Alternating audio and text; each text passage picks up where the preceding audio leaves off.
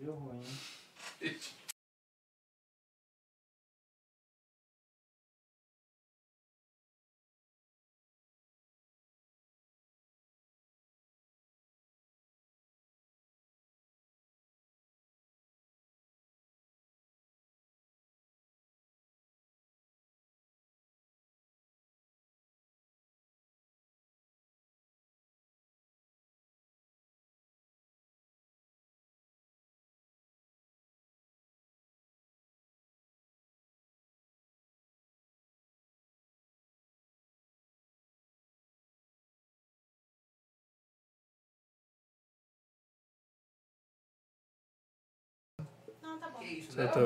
Estamos ao vivo! Buenas noches! United! Good morning. Eu acho que a Karina tá cortada. Mulheres, mulheres. Vamos lá. E ó, ó a gente aqui como tá de boa, né? Homem é outra, outra coisa, né? Eu tô em forma, né, meus amigos? É desaforo a gente vendo. Só falem pra gente, por favor, se tá tudo certo com o áudio. O vídeo não tem muito o que fazer. Se a imagem tá Nossa, o boa. áudio tá bom? A imagem foi Jesus que fez. Mas o áudio tá bom. Como que tá? Enquanto isso, eu vou aqui tentando recuperar Tô a minha abrir também senha. Só falem pra gente, por Muito Tá bom, funcionando. tá funcionando. O áudio tá funcionando, acabei de testar. Vocês demoraram pra falar, eu fui testar. Tá funcionando. Tá funcionando, funcionando. Boa noite. Boa noite. Vocês estão bem? Tudo bem? Que bom. E vocês estão bem? Tamo bem. Sim. Então tá bom, obrigado, gente. Prometem cada coisa que a gente tem que cumprir. Ninguém me consultou. Seu esposo. A culpa é do seu esposo. Mas, A do, do dela, né? não, mas pelo, de tudo isso, tem uma coisa boa. Uma É. coisa bonitinha que ficou. Esses bichinhos aqui, olha que fofurinhos. Muito Não ficou? combinando sem querer. É. Sem querer de verdade. Não ficou love, love? Ficou muito love. Ficou muito bonitinho. Muito love. Eu tô aqui tentando recuperar minha senha, tá? Porque Acabou a água, gente. É 1, 2, 3, 4, 5. acabou a água. Não. Água de bebê. 1, 2, 3, 4, 5. O que é uma água de bebê? É de um rap. É uma água que a gente não É uma água infantilizada. É água de bebê é diferente, né? Porque É, é água que a gente É, não pra lavar louça. é, que é, não, que é na mamadeira. água de Ele bebê. que falou. que Ele foi É na utilizado. chequinha. Agora eu descobri por que, que eu não lembrava a minha senha. Hum. Porque você não tinha conta. Não, porque os requisitos pra ter uma senha são totalmente fora do que Do- é a minha do que senha. é só senha comum. padrão. É, Entendeu? isso sempre acontece. É, É, triste, mas acontece. Mas vamos lá, né? Vamos começar o nosso podcast. Let's go. Já consegui trocar minha senha. Ufa. 1, 2, 3, 4, 5, 6. Você trocou pra 6, 5, 4, 3, 2, 1. É, agora se Entendi. alguém precisar, se alguém quiser pagar. aí, eu tenho aqueles recadinhos básicos, né? Que eu dou em todo começo de podcast. Que é. Deixa seu like aí, compartilha com o pessoal. Tem Apertar o bolo de botão cenoura hoje aqui. Hum. O negócio tá bom demais, né? A Karina tá prendada. Tô prendada, né? Nasci. Meu Deus. Meu Deus, você viu, Oi. né? Hoje nós vamos falar sobre humildade. Hoje a gente vai falar sobre humildade e como ser humilhado perante muitas pessoas pela sua esposa. Essa é, a É nada, a gente tá aqui. da vingança, Se eles fossem humilhados, a gente nem Quando a estaria gente quer fazer xixi, quando a gente volta do mercado. É. Hoje é o dia. Não, eu queria, eu queria falar aqui que a Karina só quer usar o banheiro quando eu tô nele. Ah, não. É a história da minha vida. 40 Ai, meu minutos, Deus. 40 minutos. Eu acordo e o Momentos- Vinícius tá no banheiro. Mentira. Que isso? Ô, Vini, me ajuda Calma aí. calma aí. Momento. Não, ontem, Consegui, tô três dentro, vezes. tô dentro. Ok, Você sabe É, que tudo é que você que fala pra sabe. ela, todo mundo aqui ouve, né? Sim, você. Eu tô complementando. Momento intestinal, gente. Meu Deus do céu. O Vinícius Eu acho que tá essa ruim. câmera. Não, tá muito bom, obrigado. Tá muito boa? Tá. Tá? Eu Então tá acho. bom, não vou, não vou mexer não. É, eu acho melhor. Bom, voltando aos meus recados. Se você tá assistindo a gente no Spotify, você tá na sexta-feira. Assistindo no Spotify. É, assistindo É. com os ouvidos. Primeira pergunta: o que é isso de bom que vocês estão comendo? A gente tá comendo bolo de cenoura. Uhul! Amo bolo de cenoura e tá muito bom, Karina. Karina que fez. Arrebentou. E Depois o duro é que só tem um banheiro aqui depois. Que isso. E eu não vou estar nele, Vinícius né? tá nele. Meu Deus do céu. Bom, deixa eu dar meus recados, né, gente? Por favor. Mais um recado? Mais um. Fala. Vinícius. Deixa seu Você like. atrasa a live, Vinícius. Oi? Você atrasa a live. Não, eu tô tentando. Eu tô tentando terminar de forma Ele não rápida. consegue fazer duas Eu coisas ao mesmo tempo. Oi, por que É. seu Então, cabelo ele tá molhado, Vinícius? fica Meu cabelo é porque tá limpo, né? Hoje o Vini penteou o cabelo, gente. o cabelo, eu tô de calça hoje. Hoje é um Você dia viu? especial, realmente. Você é louco. Nem no, no maior... Vou dar meu recado. Eu Dá vou dar o meu recado, por vai. Pode dar. Se você não deu o seu like, Tem que likear. tem que dar o like. Likear. Sabe por quê? Porque isso aqui que a gente tá fazendo é relevante? Tem Não. dias que sim. Não. Tem que se é, quando você fala não. A maior parte né? das vezes não, A mas maior parte tem. das vezes é. não. Mas tem algum conteúdo tem. que você vai poder usar na Tem. sua É, vida. de duas Tem, horas tira. No Dez mínimo você vai minutos. saber qual igreja não ir. entendeu? Que é a nossa. Meu Deus do céu. Não, não fala isso não. Vai, vai lá pra nossa Nós igreja. somos os haters de nós mesmos. Ó, se você acredita no dízimo e se você ganha mais de 20 mil reais, vá pra nossa igreja.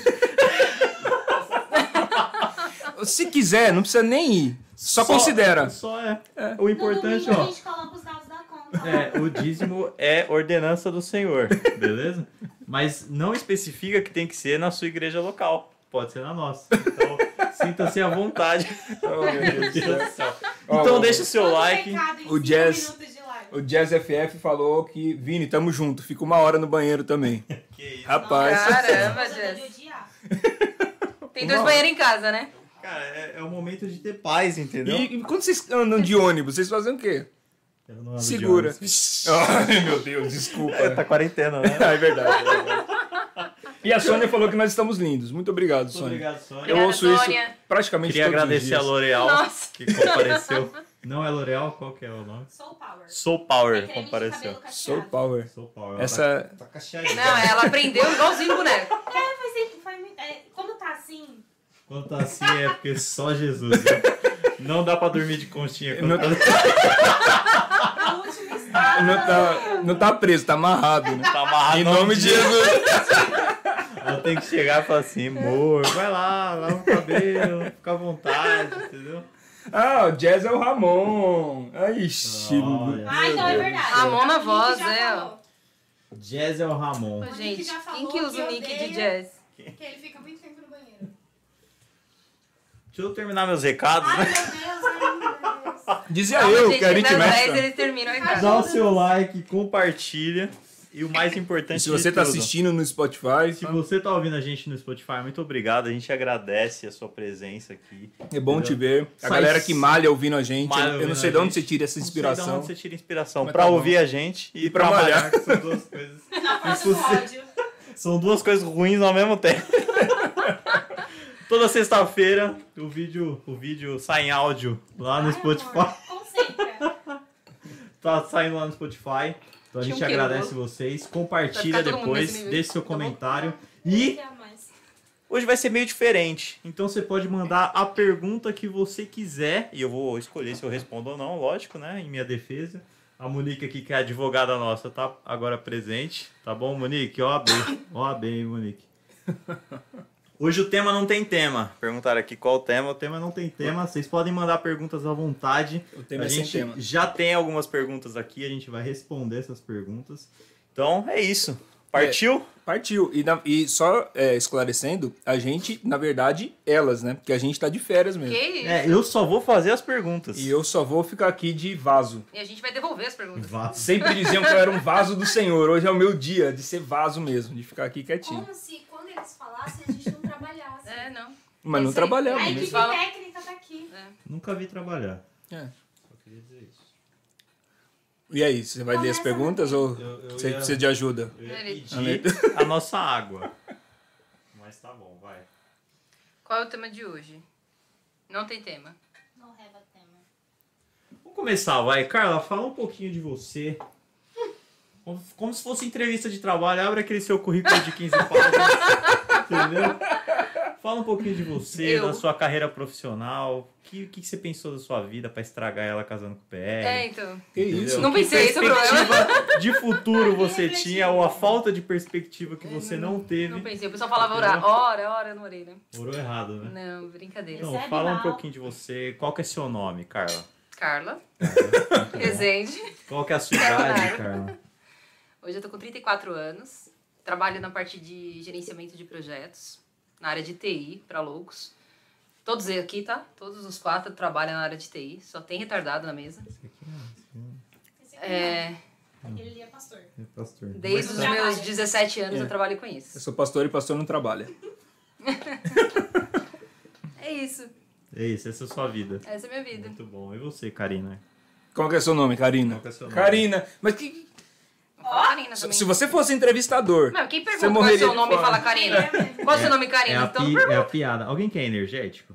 não. Não. Um, dois. Não, você vai tomar energético? Não. Você já tá assim. Mas você vai tomar café energético? Nossa, Vai ser por isso que mora, né? Vai ser uma noite difícil. Misericórdia. Então, meu nome é Karina Oliveira Martins, tenho 26 Olha, ela anos. usou meu sobrenome finalmente. Eu sou cobrada pra usar o sobrenome dele. Lógico. Porque Eu não o- usaria. o Oliveira foi o que permaneceu. Só E é uma mulher. muito mais fácil usar o Oliveira. Então tudo é Karina Oliveira. E aí ele, você nunca usa o Martins pra nada, nem parece que casou comigo. Oh, meu o quê." Deus. Mas é verdade, né? Enfim, Misericórdia. eu tenho 26 anos, trabalho com TI também, numa empresa de tecnologia, obviamente, de desenvolvimento de softwares. E é isso, de mim isso é isso. É isso. Tá bom, tem alguma ordem aqui ou pode. Não, a ordem que você Aleatório? quiser. É. É, Essa tá na ordem com que foi chegando lá no Instagram, mas aí é a ordem que você quiser. Tá. Hoje, especificamente hoje, é você que manda. Rapaz do céu, muito importante. Eu Vou até me ajeitar aqui. Tô de pantufa. Como princeso, Nossa. tá? Vamos lá, falem um pouco sobre casamento nos tempos de hoje. Lá, Carla, casamento nos tempos de hoje, Carla. Casamento nos dias de hoje. Existe, né? Tipo, eu acho que eu, eu acho hoje o, o termo bem banalizado. As pessoas hoje casam e descasam o tempo inteiro, né? Você vê grandes famosos aí, o pessoal o tempo inteiro. Não tá sendo? Tá me ouvindo bem, pessoal? Tô falando que vocês estão longe, vocês falam baixinho. É, o tempo inteiro as pessoas estão casando e descasando, né? Eu acho que. E, e, a, e a maioria, às vezes, nem casar tem mais esse termo, né? Quando a gente fala de papel, assinar e tal. O pessoal hoje tem banalizado bastante esse termo. Mas é, eu acredito ainda, sou um pouquinho mais antiga, eu acredito muito na, na, na insti- na instituição casamento e família. Acho que a partir do casamento a gente gera uma família. Né? É, dois com filho ou não ali, é onde está sendo constituída uma família e eu acredito muito nisso. O duro é que hoje é, a gente vem de uma geração onde esse compromisso, a responsabilidade, isso não está sendo trabalhado. Então as pessoas casam e descasam o tempo inteiro e leva, a- leva isso na brincadeira, sei lá, não dá o devido crédito, né? É, e o pior é o que isso gera para a geração por vir. Porque às vezes a gente fala assim, ah, mas é só meu casamento, é só uma separação. E o que gera depois por vir nos filhos, né, netos que as pessoas têm ali, o que vai gerando de desestrutura familiar por não ter uma, uma, uma base ali em casa e no lar. Então eu, eu acredito muito nisso. Eu acho que é algo que tem muito problema dentro das igrejas. Às vezes os jovens se casam rápido, às vezes os jovens, é, é, ou por religio- religiosidade dentro da igreja, ou fora já banalizam de outra forma e não quer de jeito nenhum casar, não quer esse compromisso. Então a gente tem os dois extremos de ambos os lados. Então eu penso que é, é um tema que deveria ser bem tratado, principalmente com a geração mais jovem. E bem, e bem tenso esse, esse negócio aí, né? De casamento. Porque é, a, a- medida em que é, o, o tempo vai passando, o número de divórcios aumenta, assim, cara, incrivelmente, incrivelmente. Aumenta muito, muito, muito. E, e o número de divórcio é, aumenta, assim, é, é, descontroladamente. Aí você vai pegando faixa etária e tal, você vai percebendo realmente que, é, primeiro, as pessoas casam cada vez mais tarde. Ou seja, elas postergam cada vez mais a necessidade de, de, de se casar. Ou, no caso, quando a igreja, que é o que a Carla falou, casa mais cedo, mas casa pela razão errada. Porque a igreja não deixa o trem. Tá chinelada. A igreja não deixa o trem pegar fogo. Então o cara tá desesperado ali, Tá parece que, Óleo- que dormiu amarrado. É, Aí casa milhão. Tá no deserto. Sexo. casa correndo, sem, sem, é, é, sem, sem ter consciência do que é o casamento. E, e aí a gente tem esse número Acha é absurdo bom de divórcio. É, casa pensando que vai ser legal. Tadinho. Pobre enganado. Mas por que vocês acham que a galera tem tanto medo de casar assim? Porque eu vejo que a galera hoje, ela vive um casamento Sem casar. Sem casar. Uhum. Entendeu? Então, tipo, até a lei mesmo já encara uma pessoa que mora União junto estável. há mais de dois anos como uma união instável. É igual um Sim. casamento. Entendeu? Então, tipo, por que, que as pessoas têm tanto medo, assim, de assinar aquele papel lá? Eu acredito que é pela responsabilidade mesmo que gera, né? Você, o divórcio, ele traz consequências, né? Então, se você compra uma casa, às vezes o cara fala, ah, eu tô trabalhando aqui, tô ralando, vou casar, depois não dá certo. Acho que pega isso O também. telefone tá longe. Acho que pega isso também. As pessoas é, é, veem esse lado. Então, é falta de compromisso total mesmo, né? Eu já, eu já, já entro num relacionamento pensando que eu posso acabar com ele. Porque não faz sentido, é o que você falou. Já moro junto, né? A lei já vai, já vai me dar direitos. Se a pessoa correr atrás, vai ter certos direitos. Mas a pessoa entra com, esse, com essa consciência achando que não, o papel... Ou realmente, tipo, não Pô, tem... Às vezes a galera acha que por assinar aquele papel ainda tem aquela questão mais antiga de, mano, assinou é pra sempre, né? Isso. Por mais Pode que ser. tem O bastante peso, né? O gente, peso é. do papel. Acho que a Pode ser. responsabilidade deve ser maior, sei lá. É que hoje as pessoas entendem que os relacionamentos têm data de validade.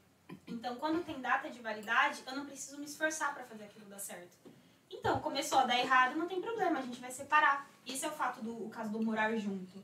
Agora, quando você casa, você é ali na frente da sua família, dos seus amigos, isso sim, no civil, religioso, enfim, declara que você tá unindo, tá construindo uma família, isso gera mais responsabilidade.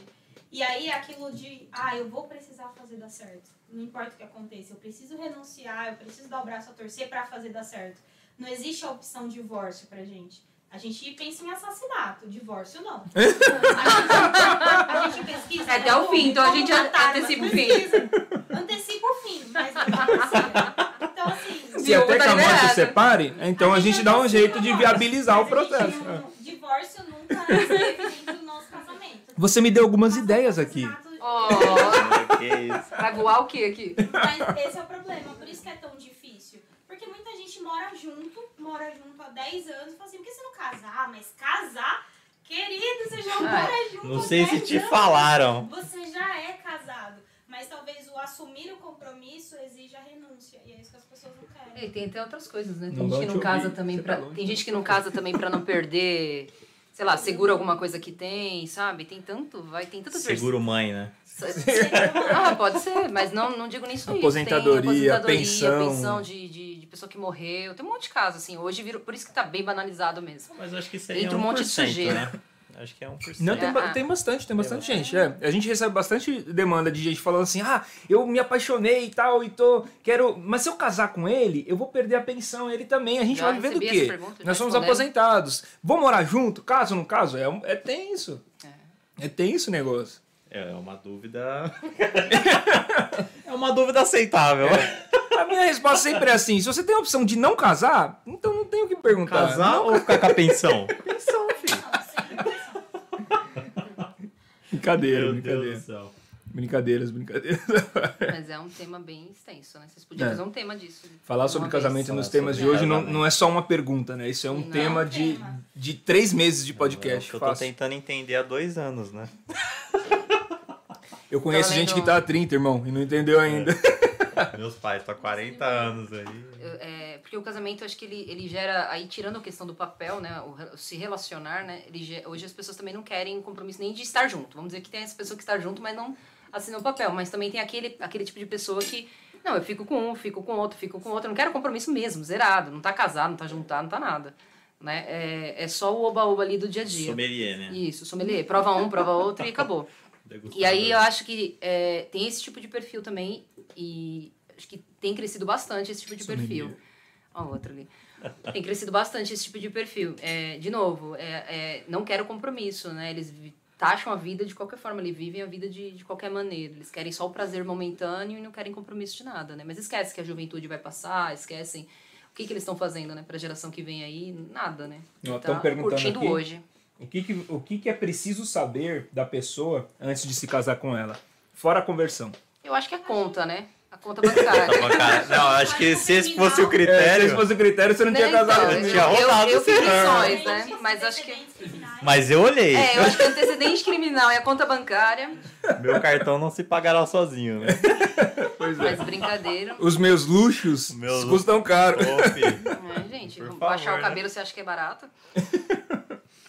E Eu aí, aprendo. cara? Cabelo cacheado é caro, gente. É, o que precisa saber de uma pessoa antes de casar?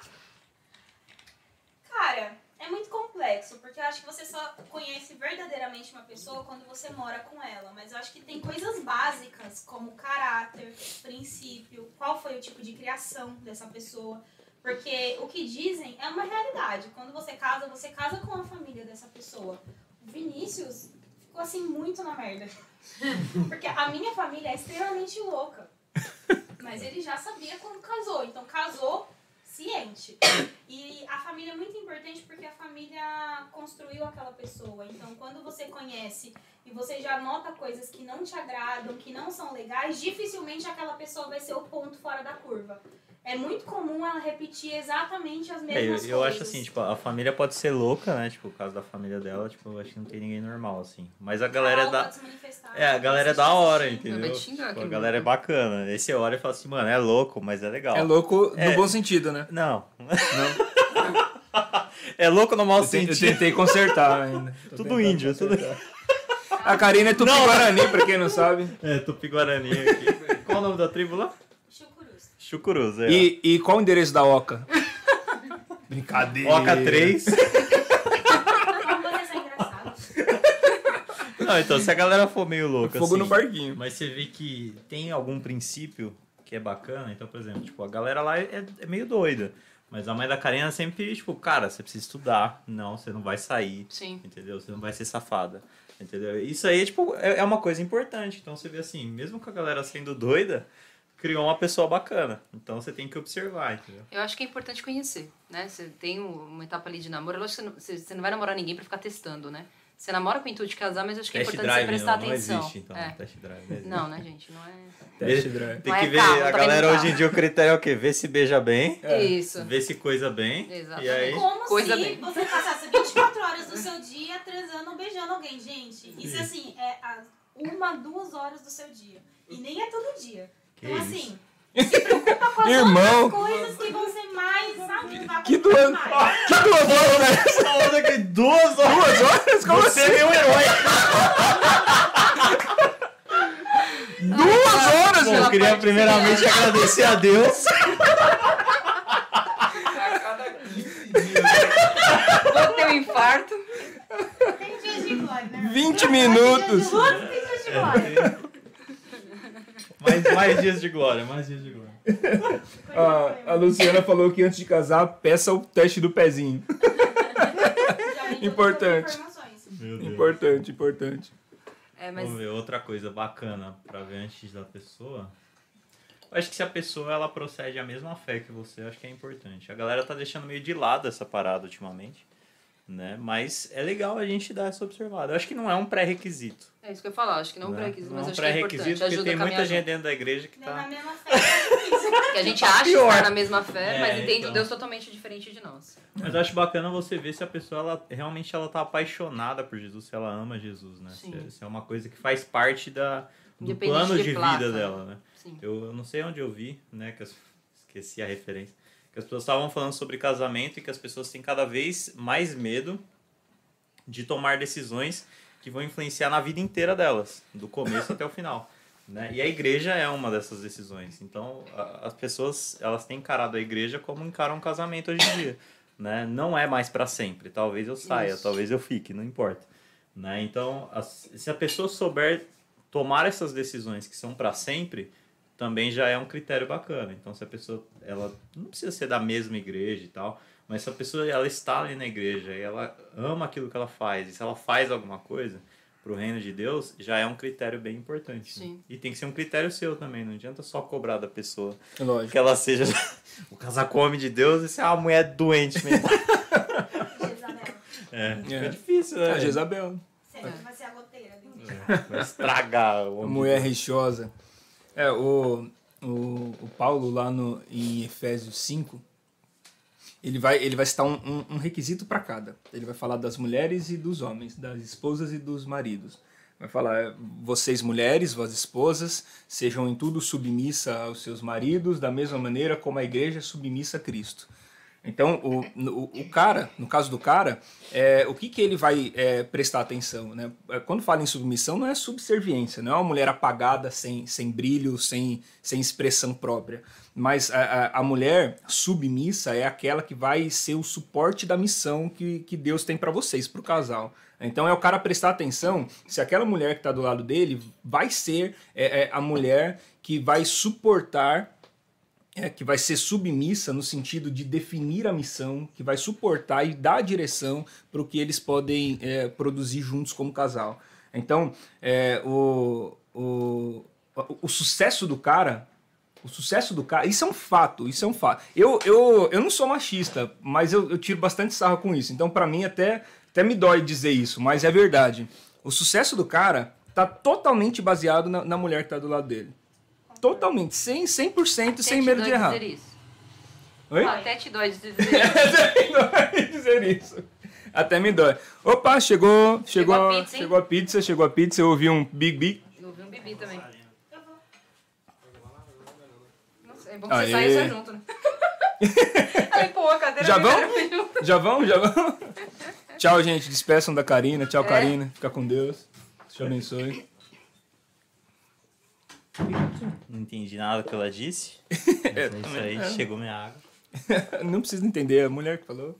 Olha aí, tá vendo? É essas brincadeiras é. que eu gosto de fazer, ó. Que é... é não, era ele que tava falando. Ele tava é. comentando que é, o sucesso falando minha mulher do seu lado. É, a, a, aí você acabou de fazer esse comentário totalmente fora do contexto. totalmente, totalmente o contrário, o oposto o do que eu dizia. Que você tava dizendo. Muito bom. Então, ó, é é, é, é, entender realmente se a mulher que você tem do seu lado é a mulher que vai servir realmente de, de suporte. Então, o sucesso do cara está baseado na mulher que está do lado dele. Se ele tiver casado com uma mulher doida, esse cara não vai dar em nada na vida. Não, ele pode ser quem for, ele não vai dar em nada na vida. Ele pode ser um, um cara do perfil do Bill Gates. Se ele não tiver casado com uma mulher que suporta isso, esse cara vai ser um condenado miserável, pobre, cego e nu. Isso é um fato. E aí, é, você tem o, o, Paulo continuando a dizer, e ele fala assim: ó, e vocês, maridos, amem as suas esposas, da mesma maneira como Cristo amou a igreja, se entregando por ela. Então, se a mulher é o, é o suporte. E aí, uma coisa engraçada, para Karina que chegou agora, eu falo isso para você: toma posse aí, irmã, em nome de Jesus. Você recebe aí? Eu vou esperar você falar. Esse é o nível de confiança que a gente tem aqui. Meu Deus do céu, me expondo na presença do, dos meus inimigos. Não, dos meus amigos, dos meus inimigos, meu Deus. Oh, Jesus. Não, olha a arte. Vai, vai dar errado. Tem tudo né? pra dar errado. Nossa. Tem tudo pra dar errado. Esse vai por cima, ó. Tem tudo pra dar errado. Eu vou tomar até um gole de água aqui que eu vou assistir, que vai dar errado. Ah, eu tinha pedido de. Tá bom. Isso aí é bom vou até provar um pedacinho do meu bolo aqui. Esse bolo ficou muito bom. Foi eu que fiz. Foi. Tchau, moço. Obrigado. Onde quem patrocinou a gente? Zé negócio? Delivery, Zé Delivery. Muito obrigado, Zé. Zé Delivery, é nóis. Red Bull também, é. Red Bull, não, tampa a marca. O Red Bull ainda não patrocina a gente, é, não. Red Bull, me ajuda aí. me ajuda aí. Manda pra nós aí, Red Bulls. Passa lá o trem. Então, Dizia eu Diga. que a aritmética. Qual é o papo? Manda o papo. O papo é o seguinte. Então, aí ele vai, ele vai continuar. Ele fala da mulher que precisa ser submissa, que vai suportar o cara, e o sucesso do cara está em cima da mulher ser ou não ser é, capaz, resiliente o suficiente para suportar isso. Aí ele vai falar então: e vocês, maridos, amem as suas esposas da mesma maneira que Cristo amou a igreja, se entregando por ela. Então, o a, mulher, o que, o que ela vai perceber, o que ela vai analisar? Se o homem vai analisar essa capacidade de suportar, a mulher vai analisar a sensibilidade do cara na capacidade que ele tem de lidar com as coisas. É, e é engraçado quando Paulo usa essa expressão do, do marido amar, porque a gente sempre pensa que o lado emotivo da relação é a mulher, que a mulher tem facilidade de amar. A mulher é o, é o lado frágil da, da relação, é aquele, né, aquele sentimental e tal. E aí o Paulo fala assim: não, é, ela tem que olhar é se o cara é. Então, o, o, a responsabilidade do amor, ou seja, de manter em amor, de sustentar em amor, é do cara. Então, ele coloca dois requisitos: um para o homem e um para a mulher. A mulher submissa e o homem que ama. Então, se você quiser avaliar a partir disso, né, eu acho que eu avaliaria é, a partir desses dois pontos. Beleza? Obrigado. Tchau. O Vini tinha comentado lá de, da pessoa professar a mesma fé, né? Nesse sentido, assim, não falando de placa, mas crer no, no mesmo Deus, assim, no sentido de, de fé. É, tinha, eu tinha lido uma, uma... Era uma espécie... Um mini, um mini livro, uma espécie de devocional, e o cara tava em Não é confronto... aquele que você fez eu comprar, não. Não. Que chegou um livreto aqui. Chegou? Errado. É, Você comprou errado? Ele comprou o guide. Sinto muito. Parabéns. E ainda pagou por isso? Paguei 80 reais num Um guide. Parecia, sabe aqueles caderninhos de escola dominical? Não. E aí eu, eu perdi em casa, eu não consegui devolver ainda. Nossa. Mas não. continua. Aí eu continua. tinha, tinha lido e. E aí ele falava justamente isso. Era uma, eles estavam falando de casamento e um confronto é, que ele estava vivendo, essa pessoa, né? Um homem estava convivendo com um confronto e ele parou pra pensar o que, que ele esperava no casamento e tal. É, e aí ele, ele, ele, ele trouxe uma analogia bacana. Ele trouxe assim: é, lembrar né, da pa- paternidade de Deus que o outro que está do seu lado ali, ele é um filho de Deus. Então, quando você fala assim, ah, qual é o pré-requisito para eu casar? Enxergar isso nele, sabe? Enxergar que se aquela pessoa realmente se comporta, se, te- se age como um filho de Deus, né? Em, em tudo, né? Quando a gente fala é, é, é, quando a gente fala, né, que a gente vem desconstruindo tanta coisa, as pessoas querem ter, ter riquezas, ter, ter, ter, ter, e não querem ser, né? Então, se ela se comporta como um filho, se ela quer ser um filho de Deus, né? Eu acho que é algo importante, porque nesse confronto, quando ele vai citando o confronto que ele tá vivendo no casamento dele, ele diz justamente isso, que ele, é, quando ele entendeu que a esposa dele era filha de Deus, ele começou a refletir que ele tem um filho e como que as pessoas gostaria que o outro tratasse o filho dele ou a filha dele. E aí ele trouxe essa, justamente essa analogia em tratar assim o outro naquela relação como filho de Deus, né? É, no sentido de, ah, ah, de respeito, de amor, de cuidado, igual o pastor está falando aqui, no sentido de tratar, é, trazer isso para dentro do É, relacionamento. no, no final você se torna devedor e não cobrador. né? Isso. Se você, eu acho que a galera hoje em dia ela tá entrando muito no relacionamento pra cobrar Para ser feliz, né? Ah, eu quero é ser pra feliz. ser feliz. Aí a pessoa tem que ser bonita, a pessoa tem que ser perfeita. Não é à toa que o Tinder consegue tanto sucesso no meio, porque o quê? Porque é a única coisa que as pessoas querem dentro de um relacionamento. Né? Então, e a chance de um relacionamento desse dar certo é muito pequena. Não vou E o dizer Tinder nula. Gospel? Eu acho que tem formas melhores, né? Não, mano, Tinder Gospel vai numa igreja diferente, velho. Uai, uai, Sai trocando ideia com os outros. Mas num culto de jovens diferente, vai ter um monte de gente lá pra se conhecer. É verdade. Mas também pode ser gente ruim, né? Pode ser? Eu, eu disse, eu não disse boa, eu disse diferente. Vai ter gente diferente. Mas entre Tinder e cu de jovens, a chance de você dar certo no cu de jovens é É, maior. Você com sair certeza. solteiro, pelo menos foi edificado pela palavra. Sair perdendo, você não vai. vamos lá, vamos ver. Pureza sexual entre os jovens. Essa pergunta aí foi tensa. Já linka no, no Tinder. Isso é difícil, né? Pureza sexual entre os jovens. Cara, a gente, eu acho que a gente faz vista grossa nesse negócio aí, hein? A gente faz vista grossa, de verdade. A gente lá em cima olha, sei lá, você tá ali pregando, ensinando e tal, e aí você olha assim a, a juventude, a Ah, gente. Tá todo mundo se pegando. É, então a gente, a gente imagina uma coisa, mas na verdade só acabar fazer vista grossa mesmo. No fundo, no fundo, se você for é, entrar ali no, no beat byte do negócio, o, o- tá o negócio tá feio. O negócio tá feio. E por que que tá feio? É, aí eu, eu falo do, do problema, mas falo também da razão. É, mata a cobra e mostra, mostra o pau. Ela. É, mostra ela morta. É, Tudo bem? Participar? Tá bem? Meu Oh, meu Deus do céu. A gente tem que trocar as É. fechaduras qual, que é a, qual que é a razão? A razão do que você está falando? Da impureza sexual. Da impureza sexual.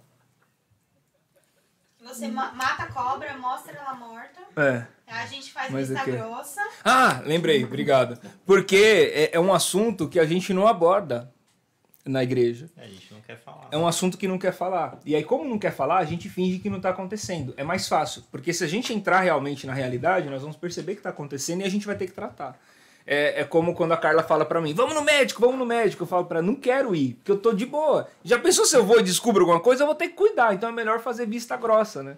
E a gente acaba fazendo isso. Um critério, não, né? não briga Não, comigo, não. critério. A gente acaba fazendo essa- esse tipo de vista grossa na igreja também. Então, ó, não põe o dedo aí que isso aí vai. Você vai puxar um, um cabelinho, vai vir uma peruca inteira na, na sua mão, você vai ter que resolver, vai dar um BO. Então deixa pra lá. Deixa quieto. E a gente acaba deixando quieto. Então, se a gente for entrar a fundo mesmo, rapaz.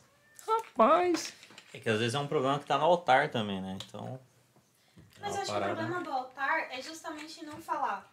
Quantos jovens a gente não já perguntou e falou assim: ah, eu sinto falta de falar sobre pornografia na igreja, eu sinto falta sobre falar de masturbação, de sexo antes do casamento. Por quê? Porque hoje na hoje a gente acaba tendo uma sociedade um pouco mais mente aberta, mas a, geração anterior não, não se conversava isso dentro de casa, nem em pessoas cristãs e não cristãs. Hoje, quando você vai falar de um jovem, seja cristão ou não, pouquíssimos tiveram uma conversa sobre sexualidade dentro de casa. E aí, se o cara não tem dentro de casa, ele também não tem dentro da igreja. E aí, quem a gente deixa doutrinar a juventude? O mundo. E o que, que o mundo vai oferecer? É a lei da primeira menção. O que vai ficar fixado na nossa mente é a primeira vez que a gente ouviu sobre aquilo. E se a primeira vez que a gente ouviu não foi dentro de casa e não foi na igreja, vai ser onde? Aí, a lei da primeira menção, quando a gente ouve, fica gravado. Pra você ter que desconstruir aquilo, tem que vir uma outra pessoa, um outro trabalho e desfazer aquilo. Não é mais uma folha em branco que você vai escrever. É uma mente que já tá suja, já tá poluída, que você que vai ter que fazer um trabalho de limpeza, de pureza e santidade. Então é muito mais trabalhoso. Se a gente, na nossa geração, a partir de agora, começasse a conversar isso dentro de casa e no altar, a nossa juventude com certeza vai ser muito mais saudável sexualmente. Isso aí, né? Mas é um tema delicado, né? Acho que um puxa o outro. A questão do casamento. Aí aí puxa também. É, o que fazer quando o seu casamento parece ter chegado ao fim por mentiras e traições? Não, eu ia com vocês. Agora. Se chegou ao fim, chegou ao fim, gente. Por mentiras e traições. A, a Bíblia é muito clara. Vou falar na questão da, da traição. A Bíblia é muito clara. Que o Senhor, ele permite o, adu, o adultério. Misericórdia, meu Deus. Mas a heresia. O adultério do Paulo no caminho de Emaús. Exatamente. A separação. Ele permite o divórcio, ele permite a separação em casos de adultério, mas ele só faz isso por conta da dureza do coração do homem. O primeiro caminho do Senhor sempre é o perdão. Então, se você olhar a situação, olhar o que aconteceu, conversar com seu esposo ou com a sua esposa e entender que existe um- um- uma segunda chance, um segundo caminho para se trilhar, eu super aconselho que haja o perdão e haja a restauração. Agora, se você entende que aquilo te machucou, quebrou a confiança, você não consegue mais, o perdão ele precisa continuar existindo, mas a continuação do casamento não. Você se torna uma pessoa livre, correto? A cara dele ali, olha, ele quer responder.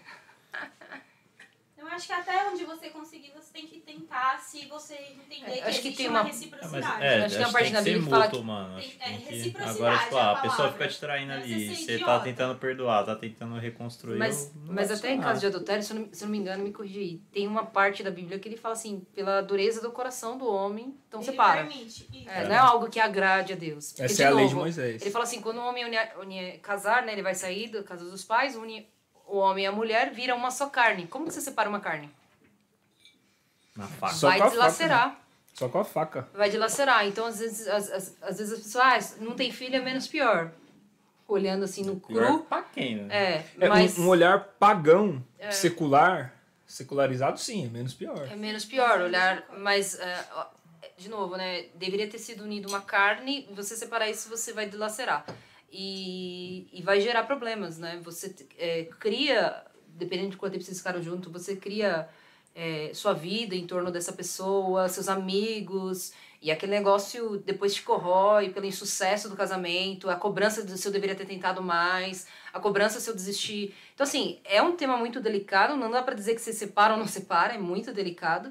Deus entende, né? Vou dizer assim, eu acho que ele melhor do que ninguém entende o nosso coração, não é pra gente acomodar com isso e qualquer coisinha sair separando, né? Mas se você consegue, é igual ela falou, igual a Karina falou, se você consegue conviver, se você é legal que você continue, né? A gente sempre vai incentivar que continue. Agora o cara tá metendo a bolacha em você, tá te ameaçando de morte, né? Tá com 300 mulheres e com você, você vai fazer o quê?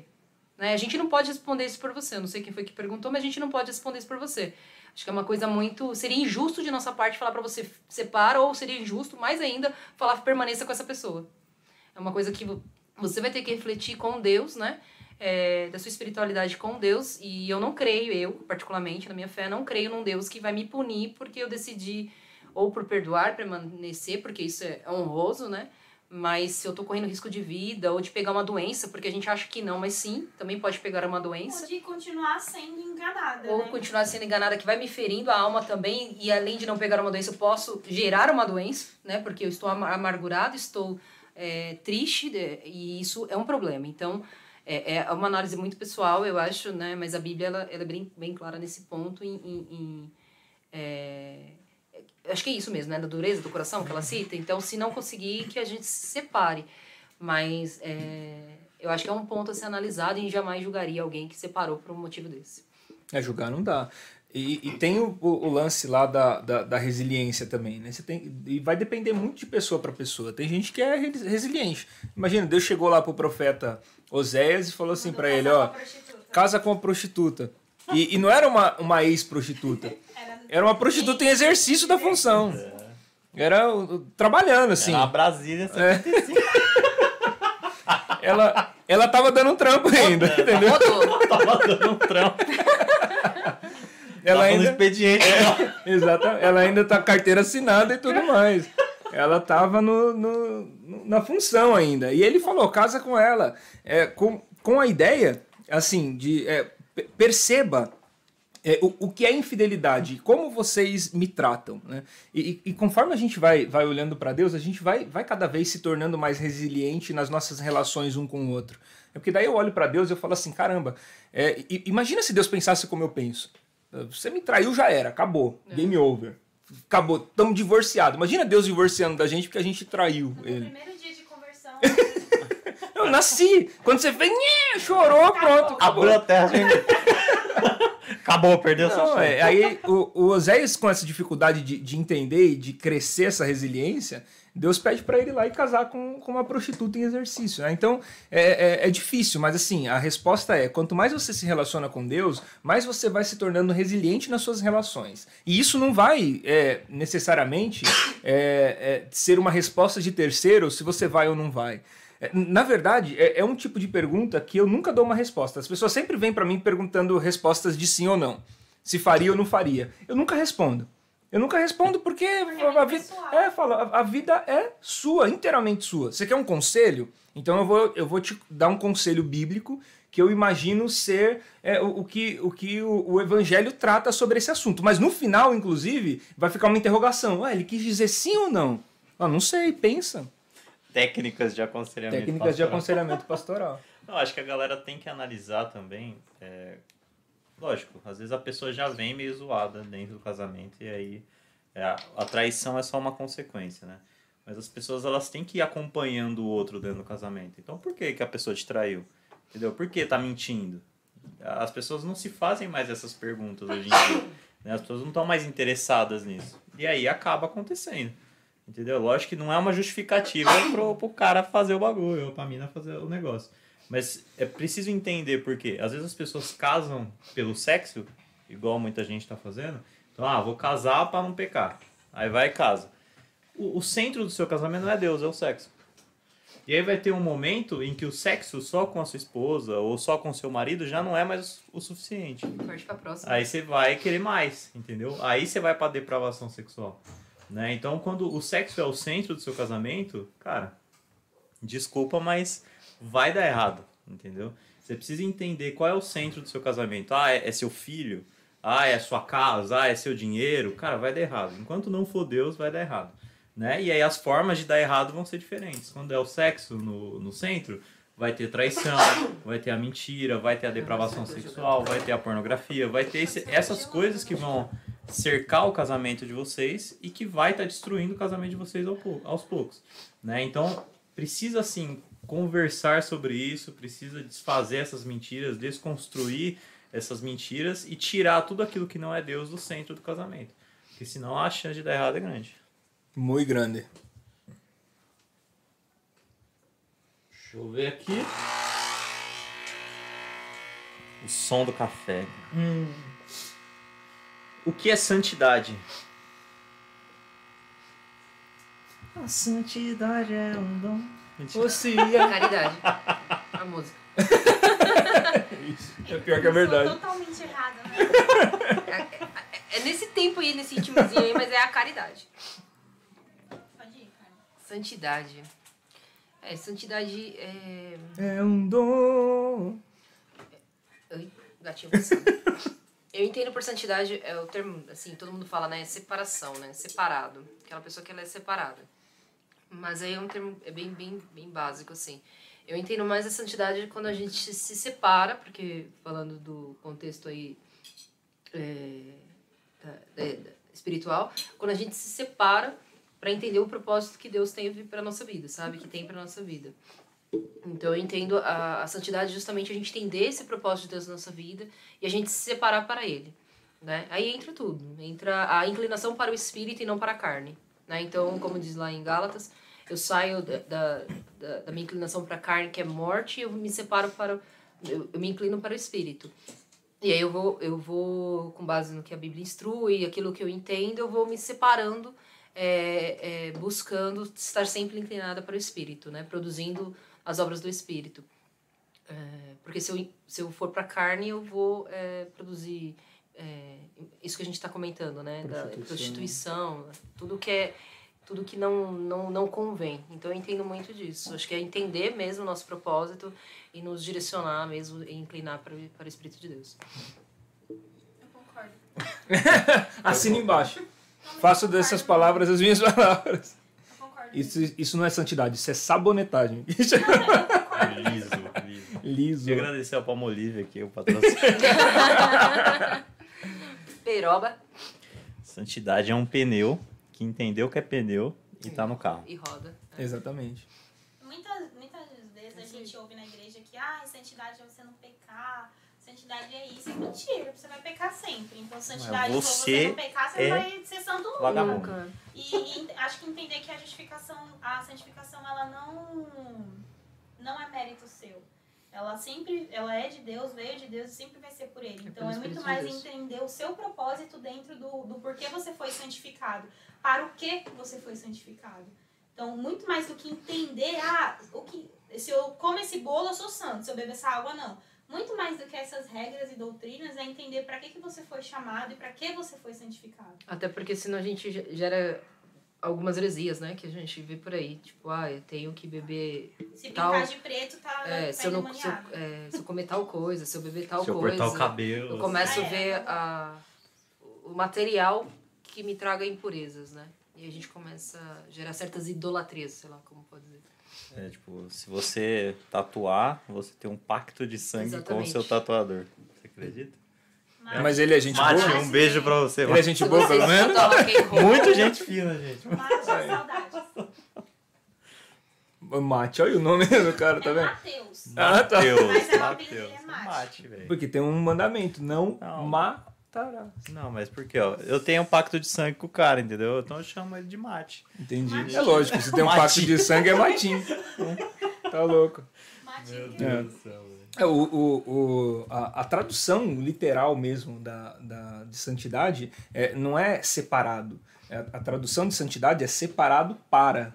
Né? Então um falta, falta um, um, Falta um ponto aí, complemento, falta um né? complemento. Então é, É, separado para um propósito. Separado só é separado pode ser ruim. quê? Então. então, é, se, Não, é segregado. Separar essa laranja podre aqui. Não, mas exatamente, mas é essa mentalidade que as Sim. pessoas têm hoje quando falam santidade. É de Ah, segregar. eu me se- separar do mundo. Então eu não quem é do mundo, eu não como com quem é do mundo, porque É, você veio de outro planeta. Uma dica para as pessoas que estão é se separando do mundo: o mundo é um lugar melhor depois que você se separar. É, o mundo ficou legal. Não, é. Você vai ver como que fica a cabeça, né? Lá, um, um pouquinho, há, há um tempo atrás, é, começa um movimento de, de monges, que é um movimento de santidade. Né? Qual, que é, qual que é a ideia do monge? Ele se retira do meio da, da sociedade e ele vai para as colinas, ele vai para os montes, ele vai habitar lá para ficar sozinho. É, é, um- é- é a solitude, é santidade igual a solitude, que é alguém segregado, é alguém separado, e não é isso. É, santo é aquele que, que cumpre o seu propósito. Então Jesus ele é santo não porque ele é, é, é, está segregado. No entanto, que os fariseus é, apontavam isso nele, falavam assim: ah, ele não pode ser santo porque ele anda com é, ele anda com pecadores, com publicanos, come com os caras, comilão e beberrão. É, então ele não pode ser santo. Ele não, santo não é, não é com quem você anda.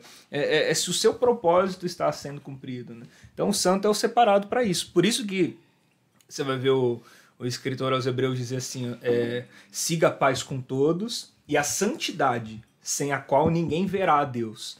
Então, é, eu cumprindo, uma vez cumprindo o meu propósito, Deus vai ser visto através de mim. É, Então, se você segue a santidade, ou seja, se você se torna santo, se você vive em santificação, ou seja, se você é alguém que cumpre o seu propósito, Deus será visto através de você. Então, sem santidade, ninguém verá, mas porque você é santo, as pessoas vão ver.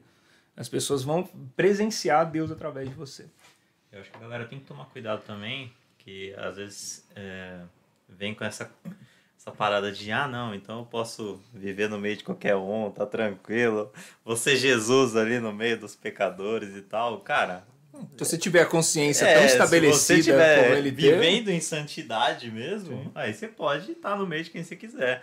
Agora, se você for mais um ali no meio, Até porque o, o teu propósito vai te levar para isso, né? Se você for Sim. cumprir o seu propósito, ele vai conduzir o seu caminho. O, o, o propósito vai, vai, te, vai te direcionar a, a um caminho. Você vai traçar um caminho certo ali. E esse caminho, de repente, pode te levar para perto de pessoas assim ou assado. É, isso é o de menos. Next. next. Karina, Ixi. Qual foi a principal mudança na sua vida após os ensinamentos obtidos na IBM? Você que fez essa pergunta, né? Não. Você quer.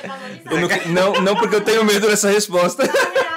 Jamais faria essa pergunta porque eu tenho A medo da principal resposta. mudança é que agora eu choro à noite. Não, não. é, mudou bastante coisa. Bastante coisa mesmo. Eu acho que o maior ensinamento foi viver a minha liberdade. Porque antes disso, eu era livre. Mas é- eu, sendo livre, ainda era escrava. Escrava de doutrinas, escrava de pessoas, escrava de autoridades que não, nem deveriam ser autoridades. Então, quando eu fui para a IBM, eu descobri a minha liberdade. Liberdade de ser quem eu sou, de fazer o que eu faço, sabendo que aquilo depende de mim. Não mais porque uma pessoa disse que eu tenho que orar por uma hora, mas porque o meu coração anseia orar por uma hora. Porque eu vivia com essas regras. Eu preciso orar todos os dias por uma hora, senão eu não sou cristã. Eu preciso ler cinco capítulos da Bíblia por dia, senão eu não sou cristã. E a minha identidade foi sendo construída em cima dessas regras. E com os ensinamentos lá, lá na IBM, eu aprendi a, a ser livre. Então hoje eu faço, não faço porque alguém mandou, eu faço porque o meu coração deseja. O que ao mesmo tempo é bom e é muito ruim. Porque você fica ali entre aquela crise, oh meu Deus, agora eu não preciso orar, mas eu devo orar, mas agora eu preciso criar a vontade, porque Oh, antes eu não tinha Oh, vontade. não, não, não, não. Então, assim, foi uma crise bem legal. Hoje é legal falar disso, mas não era. Porque assim que você muda é muito diferente, então é um choque muito grande. Mas hoje é bacana. Aprendi muito mais sobre viver em família, sobre Nossa. ter paciência e amor com os irmãos. Quem é da IBM sabe que é difícil. Mentira, gente. O povo testa a nossa fé. Tem gente muito legal, tem gente nem tanto. Inclusive aqui em casa hoje tem gente assim, Tem nem tanto. que é o nem tanto. Os nem tanto estão aqui. Mas eu aprendi muito mais sobre família. Antes eu achei que eu sabia e aí eu vi que nos momentos em que eu mais precisei eu não tinha família comigo. Não tinha os irmãos que se diziam tanto ser meus irmãos comigo. Hoje eu sei que eu tenho. Hoje eu sei que as pessoas estão comigo não porque uma regra está sendo cumprida, mas porque elas me aturam e gostam de mim mesmo. E quem não gosta, fala que não gosta e tá tudo bem. Isso é que é Eu não gosto. família. Exatamente. É isso aí, vem pra IBM você também. Você que ganha mais de 15 salários. Não, frescura, sem demagogia. Tem um gato me É atacando. bem legal. A Mel tá Tá me atacando ela, velho. Já passou por aqui. Mas já eu acho que a aqui. parte mais da hora da, dessa liberdade é você entender a responsabilidade. Né? Não é simplesmente você obedecer, mas você entender por que você tem que obedecer. Eu acho, acho que isso é o mais legal. Porque você só fazer por fazer, aquilo se torna um peso em algum momento, né? Tipo, fica cansativo, ou é, vira, tipo, um karma, né? Que você só faz porque faz e pronto, é culto de domingo, é, quiçá um de quinta ali para dar uma quebrada na semana e é isso. E aí quando você entende a liberdade, você fala assim, cara, precisa mais. E aí você começa a também saber lidar com aquele que não entendeu a liberdade ainda. Né? Acho que esse é o mais legal, assim, o mais bacana dessa mudança. Mas sabe qual é o duro mesmo disso tudo? É é o- conviver com você. É isso. Também. Isso também. Não. O duro é assim, é, qu- quando, quando as pessoas é, chegam nesse universo, a primeira sensação que elas têm de liberdade é, é, é, é uma, é uma sensação falsa. E aí a gente tem muito trabalho, que é assim, entendi a liberdade. Não preciso fazer Faço o que nada. eu quiser. E, e é, e é- não, e é, e, é, e é mentira. Entendi a liberdade. E aí você olha assim e fala, não! Você não entendeu o que é liberdade. Os atos não E ela, com a liberdade. é, é, e ela tem convicção absoluta e fala e tal. E, e não, não. Então é- é- são, são etapas, né? E depois, de repente, a ficha cai e você fala, uau, é, caramba. É, é, tem responsabilidade a liberdade, né? Não é só agora. A Tô... verdadeira liberdade tem responsabilidade. Você quer um exemplo de uma loucura? No lugar onde você mais tem liberdade é no seu casamento. Só que qual é o lugar que você tem mais responsabilidade? Dentro do seu casamento. Né? Então, a liberdade, ela, ela exige responsabilidade da mesma forma. Um, um exemplo disso dentro da igreja é o dízimo. Antes eu dava o dízimo morrendo de medo do cortador, do migrador, do devorador e do destruidor. Sério, que eu não dava o dízimo, quebrava minha geladeira, eu entrava em dízimo. Eu nem, eu nem sabia o nome dos Pokémon aí. Como é que é? Sei, sei lá. É. Dos, todos os gringos. Migrador. Cortador, Devorador. migrador e devorador. E tem mais um. Não tem E o, destruidor? o elevador. Não, esse aí é Não, o Transformers. inventei. E Devorador. eu morri ceifador. Não tem ceifador. Ó, se, você, Ceifador é a morte. se você é neopentecostal, que vai saber, eu não lembro mais. Se você ouve isso com constância na sua igreja, coloca os nomes aqui Coloca pra aí gente. pra gente saber o nome desses Pokémon aí, por E eu, favor. eu dava o dízimo morrendo de medo. Uma vez, assim, tal, era eu e meu irmão que, que trabalhava, sustentava a casa na época. Eu dei o dízimo e aí quebrou a cama. Eu já fui no dia seguinte e perguntei: você não deu dízimo esse mês, né? Ele, não. Falei, por isso que quebrou a cama. Porque olha como eu vivia. Os cupim da casa não tinha nada a ver, né? E aí, quando a gente vai pra, pra uma igreja que é livre, a gente fala assim: ah, agora eu não preciso dar o dízimo nunca mais, porque eu aprendi que dízimo não existe. E aí, a sua, a sua igreja fica ali, tipo, não vou dizer pedindo esmola, Contando a palavra muito moeda. feia, contando moeda pra pagar o aluguel. Aí, quando você entende a responsabilidade, você fala assim: cara, eu não devo, mas eu preciso, porque é a minha responsabilidade. Então, acho que é, é o que define, tal- talvez, até o lance da, da, da maturidade, sabe? É você entender que você faz parte daquilo e que não é porque alguém te obriga que você tem que fazer. Você é parte e por isso você tem que fazer. É, isso aí. Isso aí. Tem pergunta aí Tem. no chat? Tem um monte de pergunta no no- chat, tem pergunta no que a galera mandou no Insta. No, no outro, que tem bastante do Insta. Ah, tá. A gente tem que ser mais rápido. Carla, qual foi a principal mudança na sua vida após se casar com um pastor? Além do Estado Civil? Cabelos brancos. Cabelos brancos? Não. A gente Alegria, né? Uma que... queda drástica na, É, no então. Santander lá. Na... Começou com uma missão, né? Não, Resgatadas. é, eu acho que assim, a gente começou o namoro, não sei, 20 anos, 21, sei lá quantos anos a gente tinha. E eu venho, eu. eu Nossa, tudo isso? Tudo isso o quê? Foi- Como assim? A gente tem Não, Você 11. Meu acha irmão. muito eles terem começado com 21? Não, faz bastante tempo, né? Ah, Eles sim, não né? são mais meninos. Ah, tudo isso você quis dizer que faz tempo que eles estão juntos. Ele tá falando que a gente tá velho, em outras palavras. Não, Você jovem. aparenta bem mais, tá? E a gente sempre. Eu sempre fui envolvida com a igreja, né? Desde os 12, quando eu comecei a ir com a minha mãe. É, minha mãe, é, toda a família dela veio de uma criação é, de pessoas evangélicas. Minha avó, graças à minha avó, ela era mulher de oração que foi trazendo todos os filhos e tal. Minha mãe não foi, não foi criada na igreja, mas depois é, ela, ela veio do Paraná. Desviou. E depois ela, ela se converteu e foi pra igreja. E aí, ela era muito engraçada. Ela chegava e não falava nada da igreja, eu ficava curiosa. Tipo, novinha, o que aconteceu lá? E não sei o quê. Não sei. E aí, eu, eu comecei a sentir vontade. de- E aí, eu fui pra igreja muito é, jovem ainda, né? Com 12 anos. Não fui... Não nasci Jovem. no berço evangélico, mas já fui jovem pra igreja. Depois disso, eh, me envolvi, né? Eu sempre fui muito tímida, então a igreja me ajudou até desenvolver.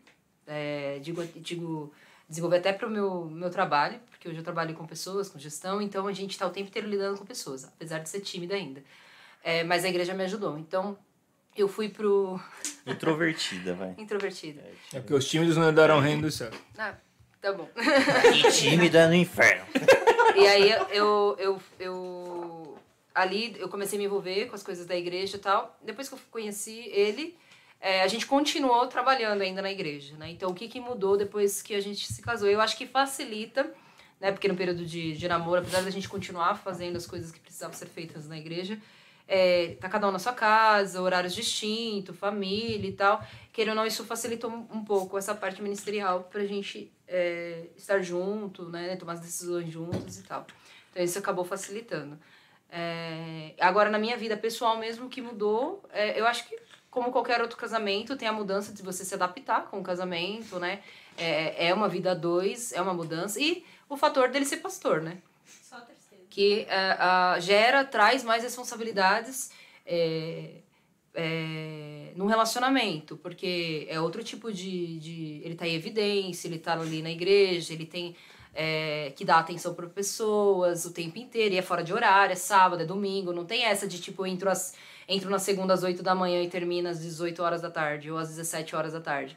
Né? E não tem hora extra, não tem nada disso. Então, tipo, ligou de nem madrugada, tá passando mal, não tá legal, quer conversar. Tanto ele quanto eu, a gente tá o tempo inteiro envolvido, para quem for. É, e isso não tem. Então, a gente. Isso acho que foi o mais difícil. É, mas como a gente já vinha desse. Eu, desde os 12 anos já vinha envolvida, eu acho que eu entendi isso, né? E junto com ele, consegui, igual ele explicou, é, junto com ele, a gente se integrou para fazer esse propósito que Deus tem para as nossas vidas. É fácil? Não, não é fácil. Mas foi algo que a gente teve que trabalhar. Então, isso que foi a maior mudança do relacionamento comum, assim, que eu quero dizer, de, tipo, uma pessoa que não é pastor ou não tem essa atividade de, é, de uma liderança dentro de uma igreja, que tem que está lidando com pessoas, com problemas é, de todos os tipos, né? Desde uma pessoa que está feliz, que a gente vai no aniversário, até uma pessoa que morreu e tem que ir no sepultamento. Então, a gente lida, é muito... É, e qualquer horário, e qualquer dia. É, às vezes eu estou com ele, quando é horários que a gente pode estar junto, e às vezes não, porque eu tenho o meu trabalho também, sou registrada, e eu tenho um horário a cumprir ali naquele trabalho. E dentro do possível a gente vai fazendo isso junto. É, então acho que a maior mudança, eu acho que é essa, pensando aí com é, pessoa, né, tem essa, esse complicômetro aí. Por ele ser pastor, eu tive que aprender a lidar com isso, mas não é, já, já tive uma base porque a gente já tinha o mesmo propósito no ministério que a gente já vinha exercendo. Desde o namoro, o noivado. Já, já era uma isso já era parada que você vivia, então. Já não- vivia. é. Lógico que quando eu comecei a namorar não é o que eu queria, né? Todo mundo sabe que eu não queria pastor de jeito nenhum.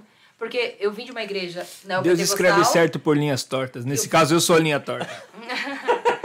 que o povo mete... Tá falando aí de, de neopentecostal, né? Eu... eu é, toda a minha família, toda... toda é, é da Assembleia Pentecostal e depois eu, eu fui para uma outra igreja que era neopentecostal. E aí a gente é, se conheceu nessa igreja, é, comecei a namorar, tal, noivei, casei, mas eu perdi o, o fio que eu tava É falando. que você ia falar porque você não queria casar Ah, com e eu não queria casar com o pastor porque Você nessa igreja neopentecostal eu vi o sofrimento. Eu passei por muitos pastores ali e a gente, é, é, famílias mesmo, assim, tive grandes pastores, não posso reclamar, mesmo na igreja neopentecostal, jamais reclamaria, reclamaria, reclamaria disso, porque eles são, é, foram, posso dizer, amigos mesmo. Então foi uma época de juventude que eu aproveitei muito, muita coisa. É, estiveram muito próximo da minha juventude para que me ajudasse a formar, além da minha família, né, minha base estrutural aí, para me ajudar a me formar é, no meu pensamento, como que é hoje, como que eu é, levo a minha vida. É, então eu agradeço a Deus pela vida de cada pastor que eu tive é, e eles nesse sentido eu vi, mas eu vi, participei muito do sofrimento deles, o sofrimento de é, como é uma igreja neopentecostal, não sei se todas são assim, mas a que eu que eu convivi Todas são assim. todas são assim, elas rodam. Então, tipo, é um ano, no máximo dois, com muito custo, troca o pastor. E aí você ganha aquele. Você tem aquele afeto, aquela amizade, você ganha um pai ali, um amigo, e de repente vai embora e você perde todo mundo ali, perde a família inteira dele, não é só ele, né? O pastor, quando digo piada, assim. não. Então você perde é, todo aquele, aquele afeto que você tinha. Ele muda de cidade, muda de estado. E na parte quando você é. é o pai vai comprar estado, cigarro. troca de- Aí, aí, aí eu via o sofrimento deles, que eles perdiam os amigos que estavam ali, eles perdiam todo mundo ali, que eles estavam começando. Aí os filhos que eles iam levando junto atrás. A minha família também tem pastores, vários. É, a partir de tios, tenho tios que viajaram muito aí para tudo quanto é lugar sendo pastor. É, e é desse método também. Então, eu, primos que cresceram, que foram morar com os avós, porque o, o, Fica trocando de fica escola. trocando de escola. E eu vi esse sofrimento, então eu nunca quis. Porque eu, eu- minha família, como disse, né, minha avó sempre foi evangélica ali. E todo é, o contexto é, na grande maioria, um ou outro tio que não é. E são muitos tios. É, e não tinha um critério pra trocar, né? Tipo, Não. ah, tem que ser perto de Não. tal cidade. Então, não, eu não. tem tio que foi pra interior, não sei o quê. Aí, tipo, aconteceu muito, assim, sabe? Esse tipo de coisa. Então, a gente sabia o sofrimento que era, não era uma coisa que eu desejava, porque, meu, eu não quero isso pra minha família. Mas Deus sabe todas as coisas, não me arrependo, né, hoje. Hoje eu. Hoje eu entendo, Tá mas é fácil. não, tá filmando. não. Tá filmando?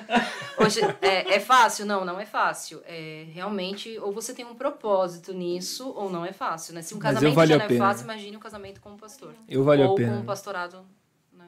Eu valeu a pena, né? Quem te É. conhece sabe que não. É. Em outras palavras, resposta ó. É. A pena. Agora tá valendo. Deixa eu mostrar umas fotinhas anterior.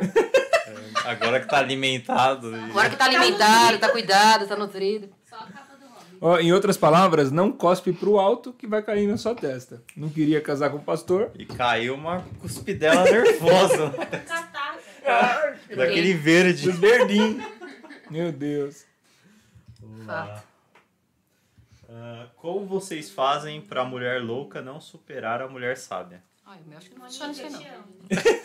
Você que foi a mãe que perguntou. É tão cara dela essa pergunta. Eu também acho. Eu nunca conheci a mulher sábia. É, eu acho que. Mentira! Espera. Inclusive, elas estão exercendo isso A agora. né? mulher louca me agrediu hoje.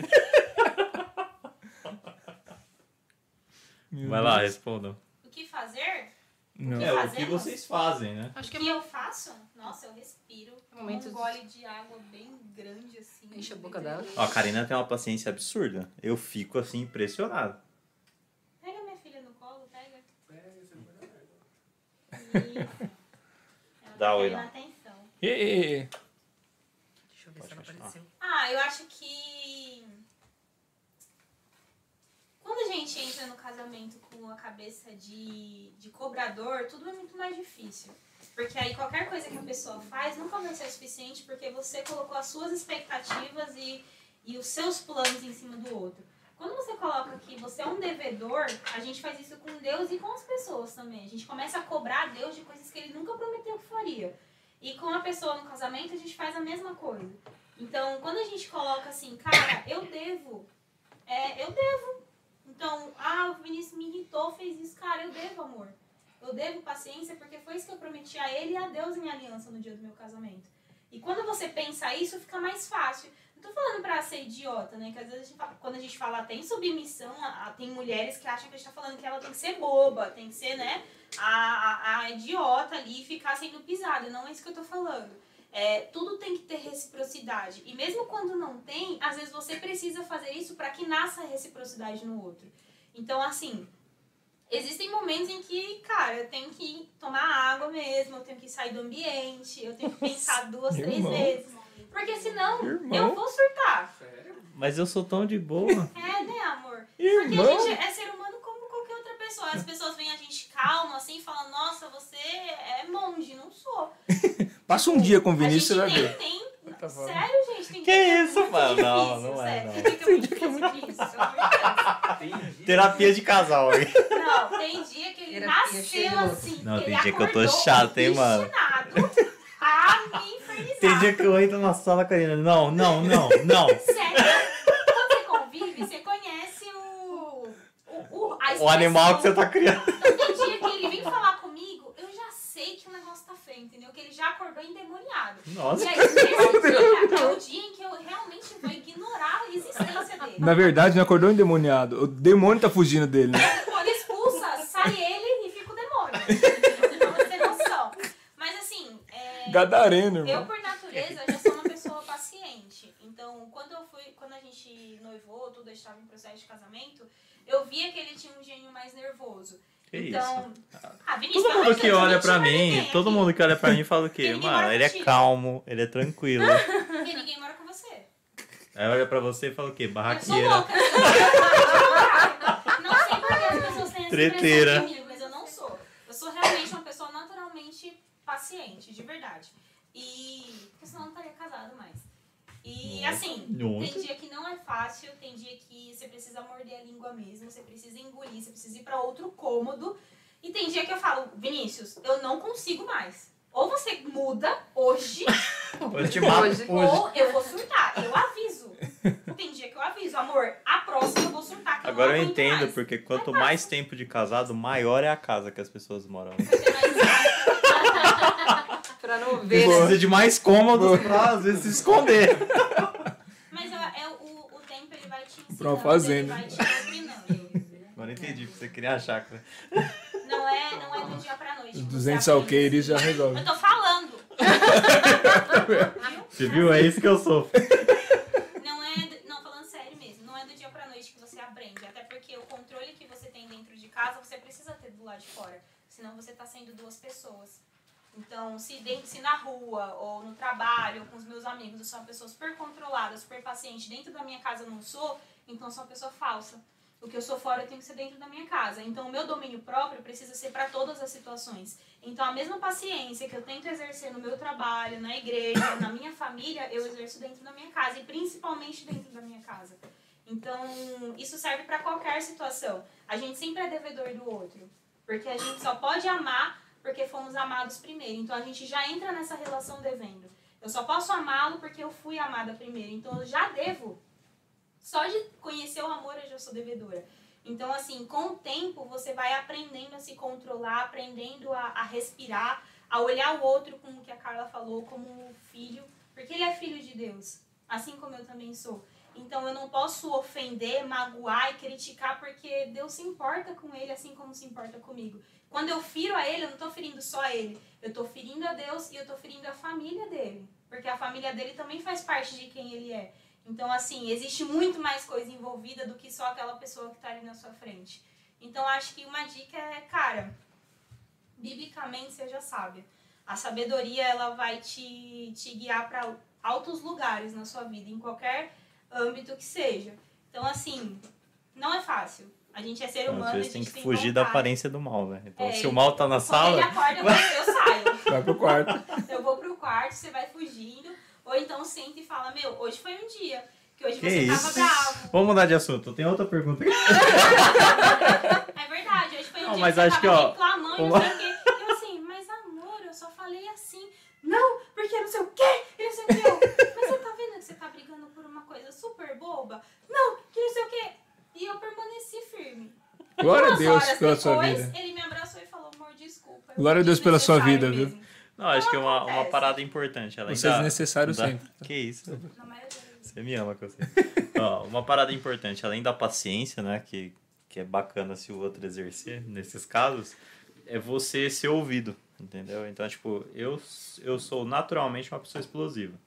Porque eu vou quieto por muito tempo, aí chega um momento que tá no finalzinho, transborda, e aí explode pra todo lado da merda, entendeu? Então, tipo, se eu tiver espaço para ser ouvido, né? Ou se eu for incentivado a falar, porque eu também tinha essa dificuldade, então eu fui incentivado a conversar com ela. Então eu explodo cada vez menos, assim. É bem raro acontecer uma explosão.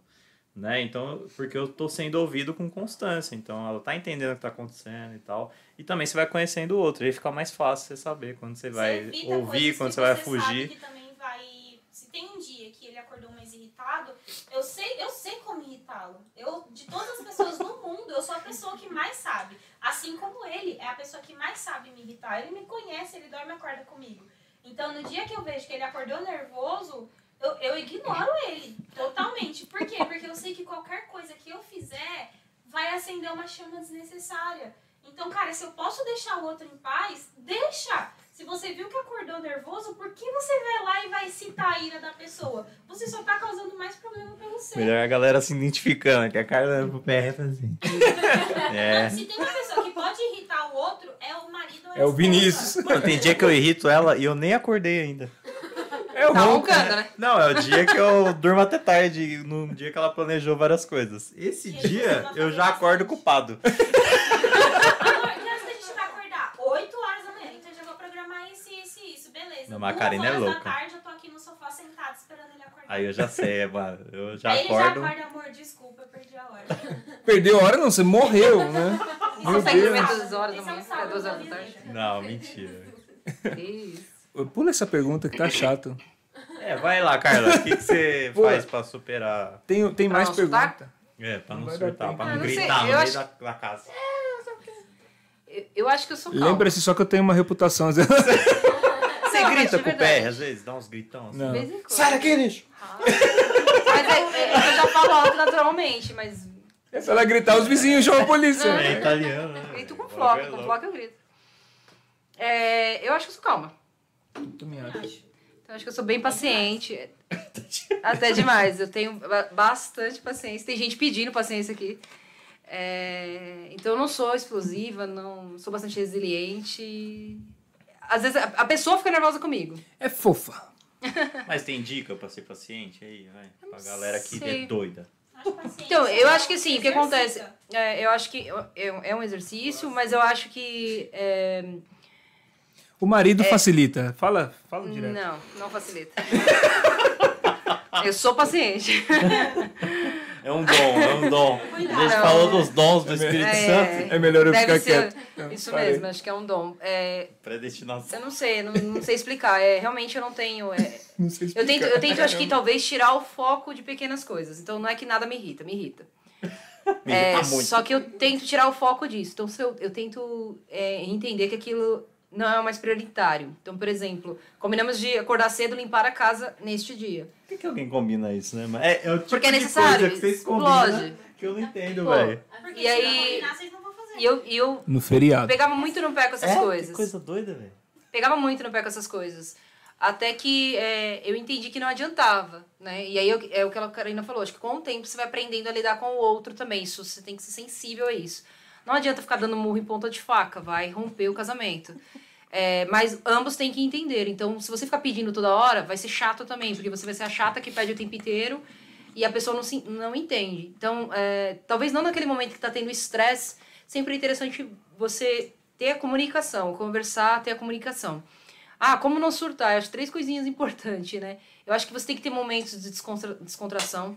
Então não dá igual. Tá, Tirar tá vendo que tá nervoso? Tiro, sai, né? Sai, conver é, de- deixa a cabeça liberar para não surtar. E às vezes com a pessoa também, distrai o assunto, fala de outra coisa, é, tem esses escapes.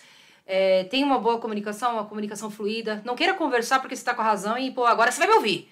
Não adianta. Se você fizer isso aí, não vai te ouvir, vai fechar os ouvidos. É, e eu acho que o, o- um outro é ter organização. Você ser organizado nas coisas. Às vezes, ah, você não quer surtar. Pô, mas você não organizou sua vida financeira. Meu, você vai surtar. Quando começar a chegar as contas lá, você não conseguir pagar, você vai surtar. Então, é difícil. Então, organização em tudo, né? Desde a vida financeira a qualquer- outro tipo. Então, tem uma boa, organização. Poxa, minha casa tá imunda, não me organizei o mês inteiro para limpar isso aqui. Tá um nojo, tá me surtando deitar, as roupas estão sem lavar. Meu, é Hotel, falta de hotel. priorização e organização.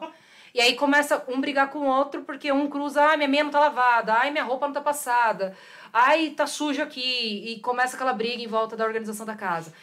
Então, assim, são coisas que existem no relacionamento, tanto a parte financeira quanto esse diálogo, essa parte de organização, que a gente precisa cuidar. Se a gente não cuida, lógico Deus que a tá gente vai falando. surtar. A gente vai surtar. Então, o que, que a gente precisa fazer realmente é entender as nossas responsabilidades de ambos os lados, conversar, né? E, e parar de ficar querendo pedir as coisas. Se a pessoa não tá bem aquele dia para fazer, dá um tempo, não leva tão ferro e fogo. Não fez no dia ali, não limpei o chão naquele dia? Pô, tá muito ruim, tá te incomodando demais, vai lá e faz. Tá te incomodando demais? Cede. Ah, mas eu tô cansado e tal. Cede.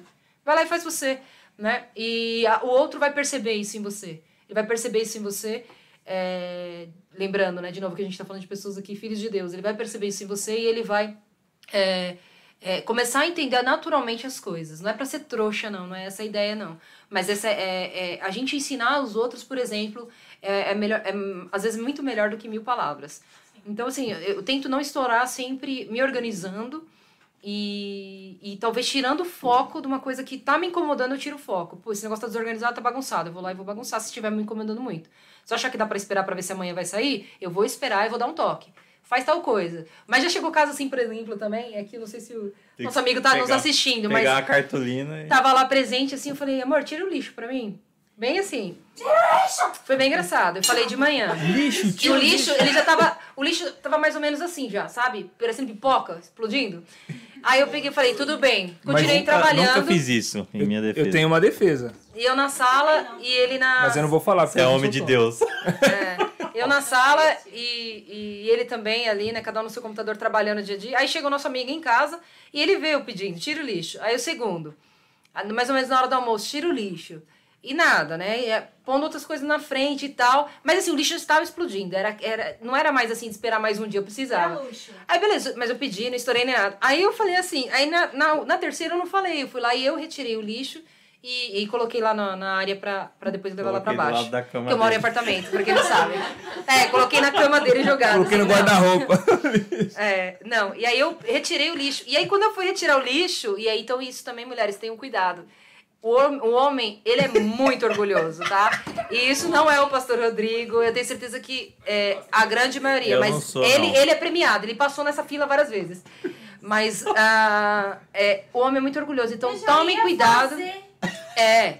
Não, aí ficou bravo, mas eu já não falei que eu vou fazer, que eu vou tirar? Só que aquele assim que eu vou tirar assim a cada seis meses que a gente tem que cobrar, sabe? precisa ficar pedindo a cada cinco meses. Eu vou tirar o lixo. E aí a gente acaba aquilo estressando a gente. Então, assim, tentem é, ter esse equilíbrio, né? Isso é uma coisa bem, bem pequena, assim, mas é só pra dar um exemplo de como, às vezes, até você sendo proativo ou querendo fazer, às vezes você ofende o outro por, por a pessoa ter aquele orgulho, se sente ferido, que ela falou que ia fazer, não fez no tempo que você queria e se sente ferido. Então, é um negócio bem tênue. Mas é importante bem, bem, bem esse diálogo, essa organização pra você não surtar no dia a dia de um relacionamento. Mano, eu acho que às vezes também é se programar pra achar uma outra solução. Sim. Né? Então, tipo, meu, não lava a louça de jeito nenhum, não lava a louça. Foi o que eu fiz. Compra lava a louça, velho. Foi o que eu fiz. Entendeu? Foi o dinheiro mais bem gasto da minha vida. Eu, em casa, quando eu, quando É. eu casei, eu, o que eu queria era uma lava-louça, né? Porque eu falei, ah, meu, eu não gosto de lavar louça, Aí beleza. casou, viu que a lava-louça veio quebrada. Aí fiz o buraquinho ali e tinha a lava-louça. Eu Mas- falava que eu já tinha uma lava-louça. É, eu, né, Carla? Eu, eu casei, E eu aí já eu falei tenho uma assim, lava-louça. gente, eu, eu preciso de uma lava-louça. É uma coisa assim, eu quero uma lava-louça. É o meu sonho ter uma lava-louça. Beleza, eu vou lá comprar a lava-louça. E a gente não comprou. Meu, saía aposta, saía tudo que me foi assim, pra, pra poder lavar a louça. A última foi pra vocês terem uma ideia, só pra você descontrair, era uma borrachinha de pôr na cadeira embaixo, o tamanho da borrachinha. Ele apostou comigo seis meses lavando a louça se tivesse o tamanho certo da borrachinha. Só que eu sou muito detalhista. E eu sabia o tamanho da borrachinha da cadeira. E aí ele pegou. Foi nesse dia que eu aprendi. É sério Aí, ele fez assim, seis, seis meses, eu lavo a louça. E depois daquilo, eu, eu entendi que Eu não, não era, lavei. não era por força, nem por violência, eu ia ter que matar pra lavar louça. Ele não ia lavar mesmo perdendo, ele chegou em casa, É, ele perdeu a aposta. 10 vezes. Não, ia, não tinha o que fizesse. Então eu entendi que eu precisaria buscar alternativas, que é uma brincadeira aí, mas a gente acabou comprando a lava-louça, gente. Maravilhoso, quem não tem. Eu, pelo menos, gosto, tem muita gente que não, mas É, eu gosto. O nome dela é Carlinha. Aí ele vai dando os meus nomes lá, mas é, é muito prático no dia a dia. Quando você trabalha fora, você chega e tal. Então, se tem condições, né, é, eu acho algo bacana. E aí a gente conseguiu, mas é uma brincadeira aí, mas busquem Não, vai- alternativas. Vai, tipo, economizando, sei Não- lá, tipo, às vezes, né? Às Sim. vezes a galera acha que é um sonho muito impossível. Sim. Né? Mas E às não, vezes, cara. é, mas a gente prioriza, né? Paga o valor de uma lava-louça no celular. E às vezes você conseguiria. E, e você consegue, é, é, de novo, né? Só ter esse intuito também pra você não surtar. Saber que você não tem um único caminho. Tentar pensar alternativas. Esse foi um exemplo. Se é uma coisa que me incomodava toda Perdeu vez o lá, iPhone, né, ver a, a louça suja. Toda vez vai lá, a louça tá suja, né? Usou, não lava, tal. Aí fica aquele cheiro. Aí você pega e, e busque alternativas pra deixar o seu casamento mais leve. Isso é uma coisa simples, mas em tudo. Pô, não dá pra conversar naquele dia? Vou conversar em outro lugar, chama pra ir pro parque, faz um piquenique, descontrai, busquem alternativas. O que vocês estão lendo atualmente? Tem que ser peteca agora, senão não vai dar, de né? Green Gables. Quem? Eu sou Eu a não. Bíblia mesmo, tô no Amy livro de Daniel. de Green Gables. N. Não tô lendo nenhum livro específico. É, vai, Carla. Escreve pra eles. Você sabe Não, ler? esse livro é uma, É, é tinha, uma sequência. tinha a série lá no E Netflix, existe né? uma série que foi inspirada nesse livro na Netflix chamada Annie with an E. E aí eu tô lendo agora os livros. Ela acabou na terceira temporada, ainda falta muita história, então eu tô lendo os livros. É, eu nada, eu tô lendo só é, livro de Daniel da Bíblia e tô lendo algumas coisas de alguns cursos que eu tenho que fazer. Eu troquei final do ano passado de trabalho e eu tenho alguns cursos obrigatórios que eu tenho que cumprir durante os primeiros oito meses. Então eu tô terminando alguns cursos do trabalho. Então é material técnico. Você tá lendo alguma coisa? Eu tô escrevendo sobre a doutrina do pecado, a martiologia. Alguns lê, outros escreve, né, gente? Eu tô lendo empreendedorismo disciplinado. Tá ah, isso, eu tô vendo vídeos também lá do, de negócios disso aí também, de, de investimentos, essas coisas, tô lendo também. É, vocês se consideram bem-sucedidas? Sim. Tô de Paris, Casou né? comigo, né, velho? Ô, que mais uma mulher pode querer? Né? que mais? É melhor Você já pra falar. conseguiu o que 90% das mulheres do mundo gostariam. Ok. Eu. O quê? Não. que isso, velho? Fala bem de mim. 90% das mulheres do mundo não te conhecem. Sinto por elas, sinto por elas. Não, sim, me sinto uma mulher bem sucedida. É que hoje o sucesso ele tá muito deturpado, depende do que você considera sucesso. Hoje a gente vê uma, um cara bem sucedido porque ele é, tem grana, tem uma empresa e tá ali cheio de traições, família destruída, filhos separados e, e, e longe, até em outro país. Isso pra mim não é sucesso. Então hoje eu me considero uma pessoa, uma mulher bem sucedida. Eu tenho meu trabalho, tenho uma carreira, tenho um casamento estabelecido na, na Bíblia, estabelecido na palavra e pretendo constituir uma família que sirva ao reino e à sociedade. Então eu me considero uma mulher bem sucedida por isso. Coarla. Ah, também não tenho. é, A gente passa dificuldades, tem as frustrações é, da é vida. flock, né, mas eu me considero também, eu tenho. a- Um a- floquinho. eu tenho. é, não pelo que eu tenho, assim, no sentido de estrutura é, que eu tenho, material, mas eu me considero mais bem sucedida pelo aprendizado que eu tive na vida mesmo, pela oportunidade. é, que eu tive de aprender ali com os meus pais, com os pastores, igual eu comentei aqui. Eu acho Com o que eu tive- marido. meu marido, que também me Não é, ensina. não é seu momento agora. Eu tá? tive oportunidades boas é, de trabalho também, eu posso dizer isso, para aprender bastante minha, minha área profissional. E isso eu, eu considero, sim, que, que é bem sucedido, graças a Deus. Você é bem sucedida, Vini? Eu sou uma mulher bem-sucedida. A cara da Karina, de indignada pra mim com as coisas que eu falo. Como é, lidar com as pressões dos padrões femininos? Nossa. Cara, eu não lido com isso não. Ignorar. Tem que ignorar. Não, mas você acha que tem uma, um Lógico, Uma- nem, um nem padrão feminino perfeito Não, e não você se existe, sente. que Não, é, as Ah, pessoas. As A pessoas sociedade impõem. tem. A sociedade impõe. Se você abrir seu Instagram, vai ser um choque. Porque, assim, o que existe de padrão imposto por influencer, por blogueira, por revistas de moda, você vai surtar. E você nunca vai ser tão boa quanto. Porque elas também não são. Hoje elas estão super ótimas vendendo beleza na internet depois de estar pagando 20 mil em cirurgia. No mês que vem, elas vão fazer mais 10 cirurgias porque o hoje dela já não vai ser bom o suficiente amanhã. Então, se a gente for ficar lutando ali, tentando se encaixar nisso, a gente sempre vai se ver como perdedora. Então, assim, existem coisas que se não te agradam, você precisa trabalhar pra mudar. Então, ah, acho que meu cabelo não tá legal, preciso cortar, preciso hidratar. Acho que eu não, eu não tô no peso que eu gostaria, então vamos fazer uma dieta, vamos, vamos ir pra academia. Agora, não pelos outros, faça por você, porque você Sim. não tá se sentindo legal, mas não porque o outro te enxergou com defeito. Até porque vai ser uma motivação real, né? Se você fizer por você, você vai fazer aquilo com prazer. Sim. Agora, se você fizer pelo outro, meu, duas Não, semanas você você parou. corrigir né? isso, amanhã o outro vai ver outra coisa. Então, se você for viver sua vida, isso é em tudo. Quando a gente tá namorando, quando você vai casar? Aí você casa. Quando você vai ter um filho? Você tem um filho. Quando você vai ter outro filho? A sua vida nunca vai ser boa o suficiente. quando você vai ninguém. É. Então, assim, que a sua vida seja boa o suficiente pra você. Aí você vai ser feliz. Senão, você vai ficar sempre tentando agradar os outros e vai morrer infeliz. Eu concordo com isso aí também. Eu acho que a gente vive uma vida é, do que eu não tenho. Sim. né? Então aí, aí gera frustração e é essa pressão que as pessoas põem na gente. A gente só não deve aceitar isso. Acho que a gente tem que viver contente com aquilo que a gente tem, é, aprendendo, né? Que eu posso, sim, igual ela falou, não tô bem com o meu corpo, eu vou numa academia, eu vou fazer alguma coisa, até pela minha saúde. É, eu quero é, ter uma vida profissional melhor, eu quero ter condições financeiras melhor, eu vou estudar, o que, que eu posso fazer para aprender mais. Isso tem que ser motivado por nós. E às vezes a gente acha que é, tem o padrão, né? De, de do bem-sucedido, da pessoa, da, da mulher perfeita, né? Ela tem que ter filho, ela tem que ser casada. Se tem um filho, quer tem que ter outro filho, porque um filho sozinho fica birrento, fica sozinho. É, e isso o tempo inteiro. Ah, se fez uma faculdade porque você não faz a pós, se fez a pós porque você não tem o idioma. E é o tempo inteiro a sociedade te impondo padrões é, que você não vai conseguir pagar. Você não vai conseguir é, comprar esses padrões aí que a sociedade pede. E só vai se frustrar. Então eu acho que você tem que ser feliz é, com aquilo que você já tem, né? E se você tem algo que te incomoda, não porque os outros estão falando, aí você pode, igual a Karina falou, correr atrás para para se planejar para o futuro. Eu quero ter tal status aqui, eu quero fazer tal, chegar em tal é, emprego, eu vou estudar, eu vou fazer um curso, quero falar um idioma, quero viajar, eu vou fazer um curso. Eu vou correr atrás daquilo que eu desejo, mas não deixar a sociedade impor, porque ela vai impor o tempo inteiro. Se você não namora, é porque não namora. Se você não casou, é porque não casou. Casou cedo, porque casou cedo. Se casou tarde, porque casou, Casou tarde. tarde. Então, assim, é o tempo inteiro tá as bom, pessoas né? põem o padrão. E isso, a gente já tem essa autocobrança.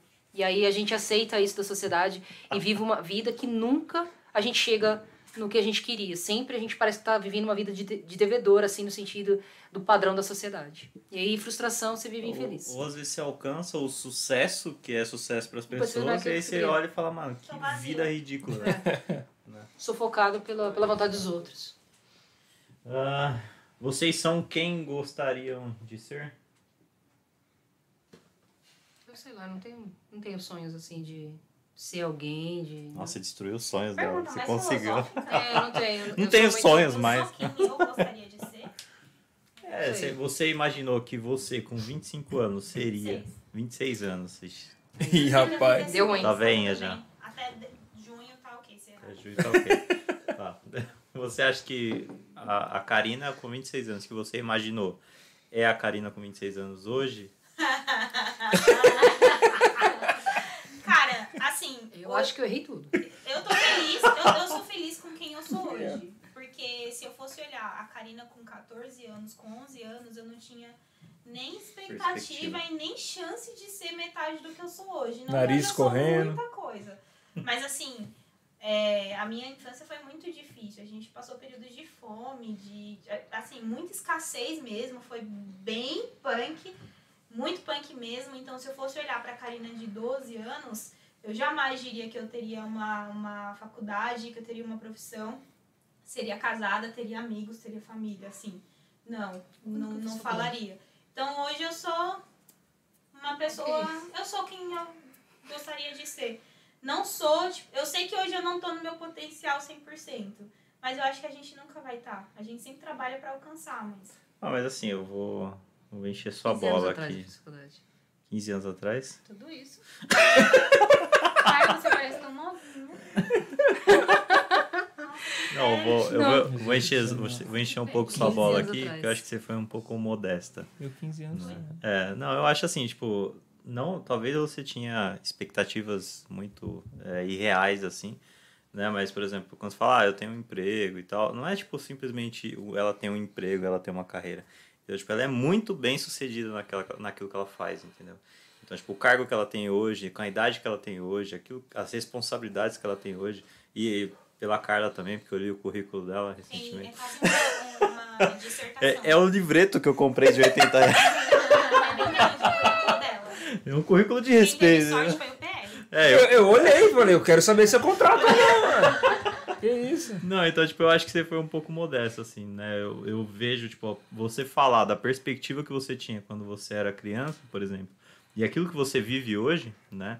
E o meu cartão que você paga hoje, é, são coisas maravilhosas, né? Ele é um homem Tá ficando meloso demais esse papo. Ele é um homem bem caro. Não, mas eu acho que você foi é, modesto, assim, enchendo sua bola. Mas depois que passar, eu desligar as câmeras, eu volto a te ofender normalmente, tá? Não, eu, é, se eu Como que é a pergunta? É, Se vocês são Ela quem pergunta- você é quem você gostaria de ser? Hoje sim. Hoje sim. Talvez amanhã eu veja uma outra coisa que eu gostaria de ser, mas hoje sim. Astronauta. Hoje eu É. sou a melhor filha que eu posso ser, eu sou a melhor esposa que eu posso ser, sou a melhor amiga que eu posso ser. Tem dia que eu vou estar ruim, tem dia que eu vou estar boa, mas eu tô sempre tentando ser o que eu posso. Melhor que Então, você assim, pode ser. o melhor que eu posso ser hoje eu sou. Se ainda não tá bom, tudo bem, mas eu posso, é o melhor que eu posso. Então eu tô bem feliz. E nós acabamos de descobrir que a gente fez faculdade há 15 anos É, atrás. eu acabei de pensar aqui, pensando. Meu Deus, eu fiz as contas queria aqui também, estar, sei lá Pelas como que é essa pergunta. laranja. É, eu fiz Então, faculdade há um Fiz ano atrás. Faz 15 anos. Medicina O Eu- importante é quando acaba, não é? Eu fiz faculdade tem um ano atrás. Eu acho que. É, é, eu, é, eu acho que eu, eu tive uma infância boa. E eu, assim, não pensava em fazer TI, né? Apesar de gostar, eu queria fazer veterinária, depois eu quis fazer música, queria fazer qualquer coisa assim. E acabei indo pra TI porque eu não tinha condições na época. Eu lembro que meu pai falou pra mim assim: você vai ficar esse ano fora da escola, porque eu vou conseguir pôr só seu, seu irmão, porque eu sou eu e meu irmão, né? Nós somos em dois, ele é um ano de diferença de mim, de eu, da, de mim, isso. Aí o que aconteceu? Ele, ele falou isso pra mim, eu tinha terminado o colegial e eu queria continuar a faculdade. Aí eu gostava muito da parte de TI também. Essas outras faculdades era bem caras, se hoje é caro, então imagina na época que antigamente era ma- mais caro ainda, né? 15 anos o de atrás. 15 anos atrás. Então eu, eu, eu lembro que eu saí igual doido entregando o currículo. O currículo não tinha nada, na parte era só a, a, a parte técnica mesmo, que meu pai me conseguiu me, me ajudar ali na, no colegial. E eu queria eh, ter isso. E aí eu saí correndo, entregando o currículo, prestando vestibular para tentar passar numa faculdade. E aí eu lembro direitinho que a minha vida mudou da água pro vinho, assim, porque eu não ia estudar, eu não tinha trabalho e me, me esforcei ali naquela época ali e consegui entrar no mesmo dia num estágio e numa faculdade. No mesmo dia. Faculdade de TI e estágio de TI. E aí aquilo, é, eu vinha de, tipo, uma igreja que eu tava de segunda, de terça a domingo na igreja. E aí eu meio que virou minha vida de ponta cabeça, porque era uma fase que eu queria entrar, né? Era uma fase que eu tava mudando ali de, de, de- da adolescência, indo pra fase adulta, vamos dizer assim, né? Ah, de- Juventude. partindo de juventude, melhor, né? Pra não ser adulto. Ali com meus 17, 18 anos, não me recordo. É, acho que era por volta de 2005, gente. se eu estiver fazendo a conta errada, mas é por aí. 20, 2005. E aí eu consegui entrar si- eh, e não tive que parar o estudo que eu queria, que é o que eu queria. Então, ah, eu acabei mudando ali os planos, né, na, na, na, para poder me adaptar. Não me arrependo, então hoje eu eh, estou onde lá atrás eu planejei estar, mas eu fui mudando. Então eu fui para uma carreira mais técnica, eu fui eh, analista desenvolvedora por um tempo, participei de consultorias de eh, da parte de, de inteligência de negócio, depois eu fui fazendo outras coisas e depois eu fui começar a trabalhar com pessoas na gestão e tal. E isso foi mudando também, porque eu sempre fui uma pessoa mais tímida, igual eu tava falando aqui, né? Introvertida, igual vocês comentaram. Então eu sempre fui uma pessoa mais técnica, mais detalhista e menos é, é, com- lidar com pessoas. Então tudo veio mudando. Então desde uma faculdade que eu queria lá atrás de uma coisa, eu me mexi, é, comecei a estudar, me formei. é, depois eu fui para a área mais de técnica, depois eu mudei para uma área de gestão. Quando eu ia fazer uma pós-graduação, meu chefe virou para mim e falou: segura um pouquinho, não faz essa aí não. Aí ele me fez parar um ano. Eu dei atenção para ele. É, escutem, gente, escutem pessoas mais velhas, escutem. é, não se acomodem, mas escutem. Eu Acho que vale a pena. E aí eu conversei, e aí ele falou: espera mais um ano. Eu falei: poxa, eu não queria parar, porque perde o gás. Você está estudando e tal, você perde o gás. E eu queria já É, emendar eu a faculdade. perdi no meio da faculdade. É, então. Você perdeu o gás e faltou, faltou colocar ali no meio. E aí eu, eu parei esse ano, e aí eu lembro que depois eu voltei, voltei para uma faculdade de gestão, é, nessa oportunidade que eu tive no- na empresa. E agradeço esse, esse chefe, né, que me orientou e eu escutei ele. E aí eu consegui é, ir para esse caminho. E hoje eu, hoje eu tô onde eu fui planejando e fui dando ouvido ali do que eu podia, sabe?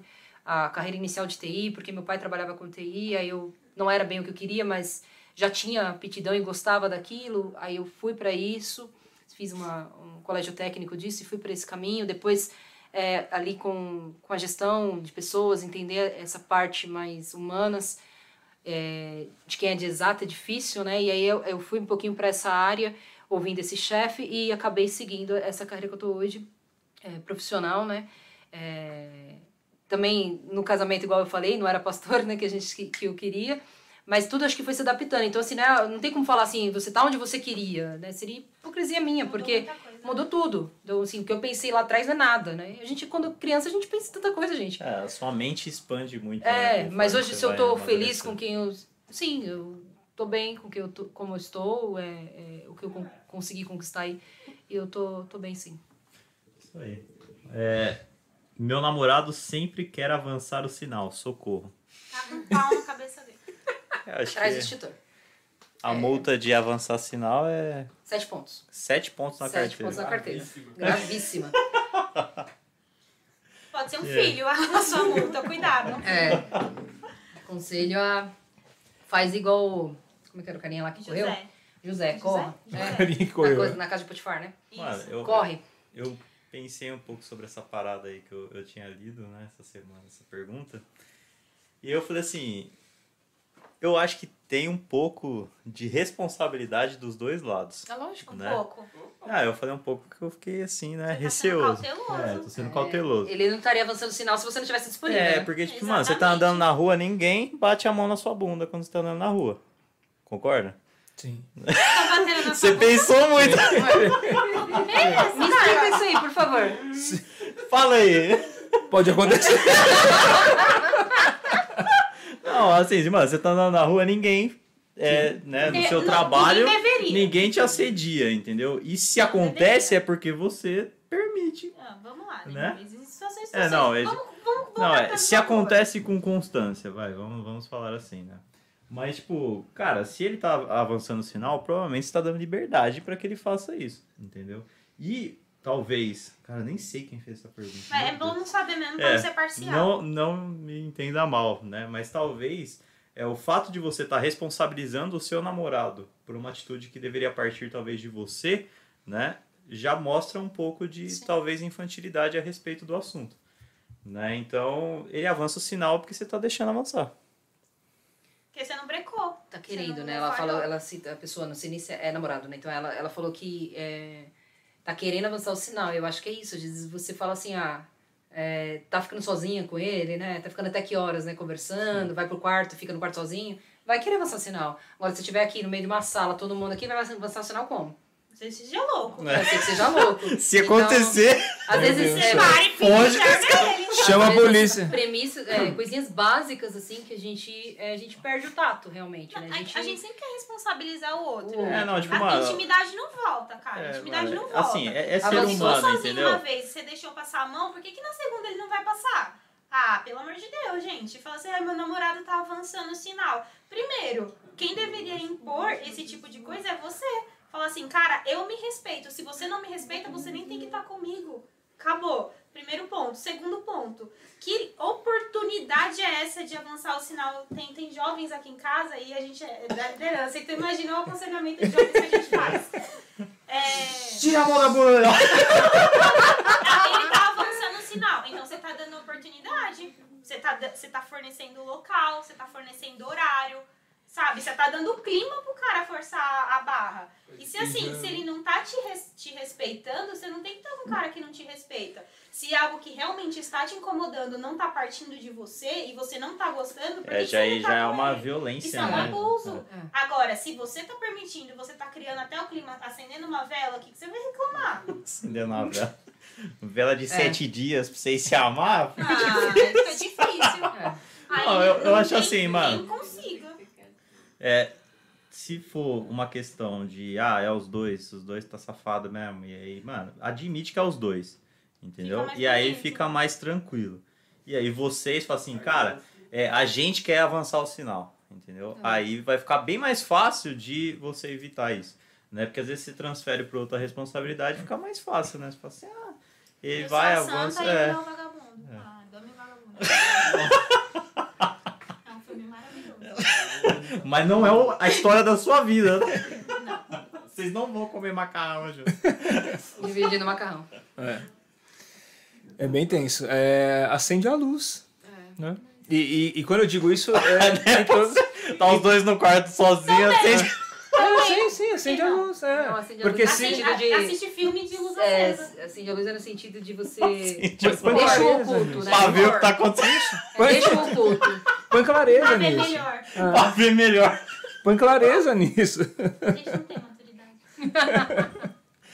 Põe clareza nesse negócio. Porque assim, ó, meu, meu namorado tá avançando sinal, socorro, ah, acende a luz, tá avançando sinal, porque tá no escurinho. Acende a luz. Mas de, de forma, não só de forma literal, mas também é, de, de, um, de, um jeito, de um jeito subjetivo, assim. Coloca luz nessa relação, poxa. É o que você tá falando. Senta ali e fala o seguinte, o que, que tá pegando aí? O que tá avançando o sinal? O que, que tá acontecendo? A gente tá forçando aonde? A gente tá errando onde? A gente tá ficando muito tempo sozinho? A gente tá d- dando brecha? A gente tá ali, é, tem um cobertor em cima e os trem ali embaixo do cobertor ficar rolando pra lá e pra cá. BBB. É, o que, que tá rolando? É, BBB, é isso aí. Que dá um jeito, a turma dá uma um coisa jeito. que é legal também? Se, É, se o jovem é criativo. Quem quer ir pro inferno consegue. Consegue. Minha mãe diz, diz que formiga, quando quer se perder, cria asa.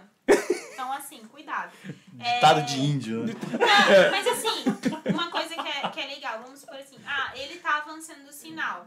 Acho importante também você avaliar como tá a vida espiritual da pessoa. E não só isso, mas tipo assim, como ele tá acessando pornografia, é uma coisa, vocês conversam sobre isso? Sim. Porque às vezes o cara tá numa, numa luta na sexualidade. E você poderia ser um ponto de apoio e tá sendo um ponto de perdição. Então, assim, você tá fornecendo todo o material o cara ver lá o que ele vê e realizar o que ele tá vendo. Então, assim, ao invés de você ser um suporte de oração pro cara se, se restaurar nessa questão da sexualidade, você tá sendo um ponto de perdição. Porque o cara tá vendo pornografia o dia inteiro e à noite você tá tentando ele. Então, assim, é importante você tam- também saber como que tá a vida espiritual e se a pessoa tem algum tipo de, de problema na vida sexual também. Não, ou catar e querer, tipo, sei lá, disputar com a pornografia, né? De, não, mas Ah, se eu não fizer, eu o cara vai assistir. Va- vagabunda também. Entendeu? Todo mundo louco. Não, é, é que, a- às vezes, amor, é, a, a mulher se sente inferiorizada. Sim. Tipo assim, ah, meu marido assiste pornografia. Aí a mulher se sente culpada, fala, ele só assiste porque não encontrou algo em mim. E na verdade não é isso. Ah, não, mas A eu não falo nem pornografia é um nesse ponto, problema. mas, tipo, no- numa moeda de troca, entendeu? Tipo, ah, eu vou fazer aquilo que você quer, desde aí que você você não... não- assista, entendeu? Não, isso é, isso é, é ignorância. Isso não existe, tá, gente? Não tentem ir por esse caminho que não vai funcionar. Se alguém na, na ignorância te orientou a fazer isso, não faça. Porque você nunca vai suprir uma. É que não é, não é deficiência. É um desvio palavra. de caráter, né? Não sei se é desvio de caráter, porque eu acho que é uma luta. Uma fraqueza. Uma fraqueza. Uma isso. vulnerabilidade. Isso, você nunca vai conseguir substituir isso. Você consegue ser um apoio para que ele não caia ou para que ele seja mais forte. Agora, você vencer por ele, você nunca vai conseguir. Seja sendo mais sexy, oferecendo o que ele tá vendo no, no vídeo, não adianta. Aí, vamos lá. Tem alguma pergunta aí no chat, a galera? Tem Vamos- 60 mil. Sério? Uhum. Pergunta E agora? Sobe lá. Então eu acho que. Meu, mas vai bate e volta, que É, que é? rapidão. Não, vai rapidão. Aí tem duas últimas perguntas aqui que dá pra encerrar, mas aí a gente vai no chat aí pra... Que dá pra encerrar. Nossa. Fazer elas como últimas? Isso, Ah. Vamos ver as perguntas. Uma água. A gente pergunta alguma coisa aí. Pra cá. Karina, como foi pra você se tornar líder de jovens junto com o Vini? E como que o casamento mudou e agregou nessa liderança? Nosso casamento não mudou. Não mudou. Na verdade, já era um propósito que a gente tinha junto. Não liderança de jovens, mas cuidar de pessoas. E cuidar de jovens porque era a nossa idade. Então, assim, a gente sempre gostou de cuidar de pessoas, a gente sempre se sentiu dentro do propósito quando fazia isso. Então, assumir a liderança foi só, tipo assim, ah, agora você faz isso que você já gosta de fazer. Foi só uma confirmação, mas não pelo liderar, mas pelo que a gente estava fazendo.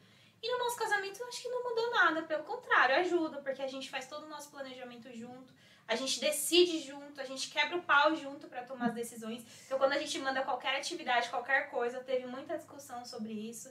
E, e quando a gente também se decepciona, a gente divide a frustração junto. Então, acho que só agregou ser casado. Você pulou a aí em cima. Vocês não acham que hoje falta amor e cumplicidade, ser sincero um com o outro, é, dentro de um casamento ou de uma relação? Eu acho que falta Deus. E aí, quando falta Deus, falta tudo. Porque a gente só pode amar porque ele amou primeiro. Então, você, não, você só pode olhar para Deus e, re- e refletir aquilo que você vê nele. Então, não tem como você ser cúmplice, você ser parceira, você ser submissa, você ser amante, se você não vê isso em Deus. Eu acho muito difícil você fazer algo que você nunca viu. Ou você dar aquilo que nunca recebeu. Então, você precisa ter isso em Deus e o outro precisa entender isso também. Que às vezes a pessoa não tá dando aquilo que ela nunca recebeu, nunca foi ensinada. Então, às vezes, você precisa ter um pouco mais de compreensão, de falar, cara, onde foi que essa pessoa cresceu? Eu fui uma pessoa que cresci numa visão de casamento totalmente deturpada. Pra mim era brigou, separa. Não precisava nem ter tido traição, agressão, nada. Brigou, separa. Ah, Tempero deixa- da comida não tá bom? Separa. Divórcio. Porque a minha, a- o casamento dos meus pais era desestruturado. E quando eu conheci o Vinícius, na, na- namorando a nossa primeira briga, eu queria terminar. Falei assim, ó, estamos brigando, então é sinal que não dá certo. E o Vinícius, por sua parte, tem o, ca- o casamento dos pais dele de 40 anos. Estão juntos há 44 anos, 45. E, e quando pra ele briga, é conserto, é, é conversa, é perdão. Então ele foi me doutrinando acerca do casamento. Então acho que você ensinar o outro, porque talvez o outro não faz porque nunca recebeu. Que a gente também tem um caso desse, né? Uma vez a gente discutiu e aí tava na casa dos meus pais, né? Tá longe do microfone. E a gente, e a gente nunca foi de ficar discutindo assim, né? É, E aí uma vez a gente discutiu. Eu sou muito bonzinho. Ele ficou chateado, sei lá, Não é seu não momento. me lembro o tema, não me lembro nada disso. Eu que muito ele- tempo, foi faz bem no comecinho, tempo, a gente era bem jovenzinho. De, de namoro, bem novos, os dois. E aí ele ia pegar as coisas dele e ele ia pra casa da, da família dele, né? Falei, vou embora, vou embora. Brigou, vou embora. Embora. E foi bem na lata, foi assim mesmo. Falei, não, desentenderam, eu vou embora. Eu lembro, meu Meu sogro, meu sogro me puxou de canto e falou assim, Deu um murro escuta. na minha boca. Não, ele me chamou de, ele me chamou de canto e falou assim, escuta, quando vocês estiverem casados e você brigar, você vai embora pra tua mãe? Vixe. Rapaz do Eu céu. falei, nossa, mas podia ter dormido sem essa. Pega pra capaz. Você falou, não, eu só Nunca quis mais. dobrar minhas roupas só de um jeito melhor. organizar só. Tava organizando o quarto. Ai, foi, foi, foi divertido. Depois, né, na época eu fiquei bem chocado. Então acho que falta sim, respondendo, mas acho que falta porque falta Deus. Falta refletir a imagem daquilo que você se assemelha. Eu acho assim, os entre aspas, né? A gente é casado recente, assim, mas os piores momentos na nossa relação foram os momentos em que a gente mais estava afastado de, de Deus, assim. Né? E quando mais perto a gente estava, Melhor melhor, ficava todas as coisas, mano. Trampo, Casamento, família, amigo, casamento, tudo fica melhor quando está perto de Deus. Eu tô passando aqui as perguntas, Pode mas assim, eu tô, eu tô carteando, porque tem muita pergunta e não vai dar, senão a gente vai ficar até meia-noite. fazer um parte 2. É.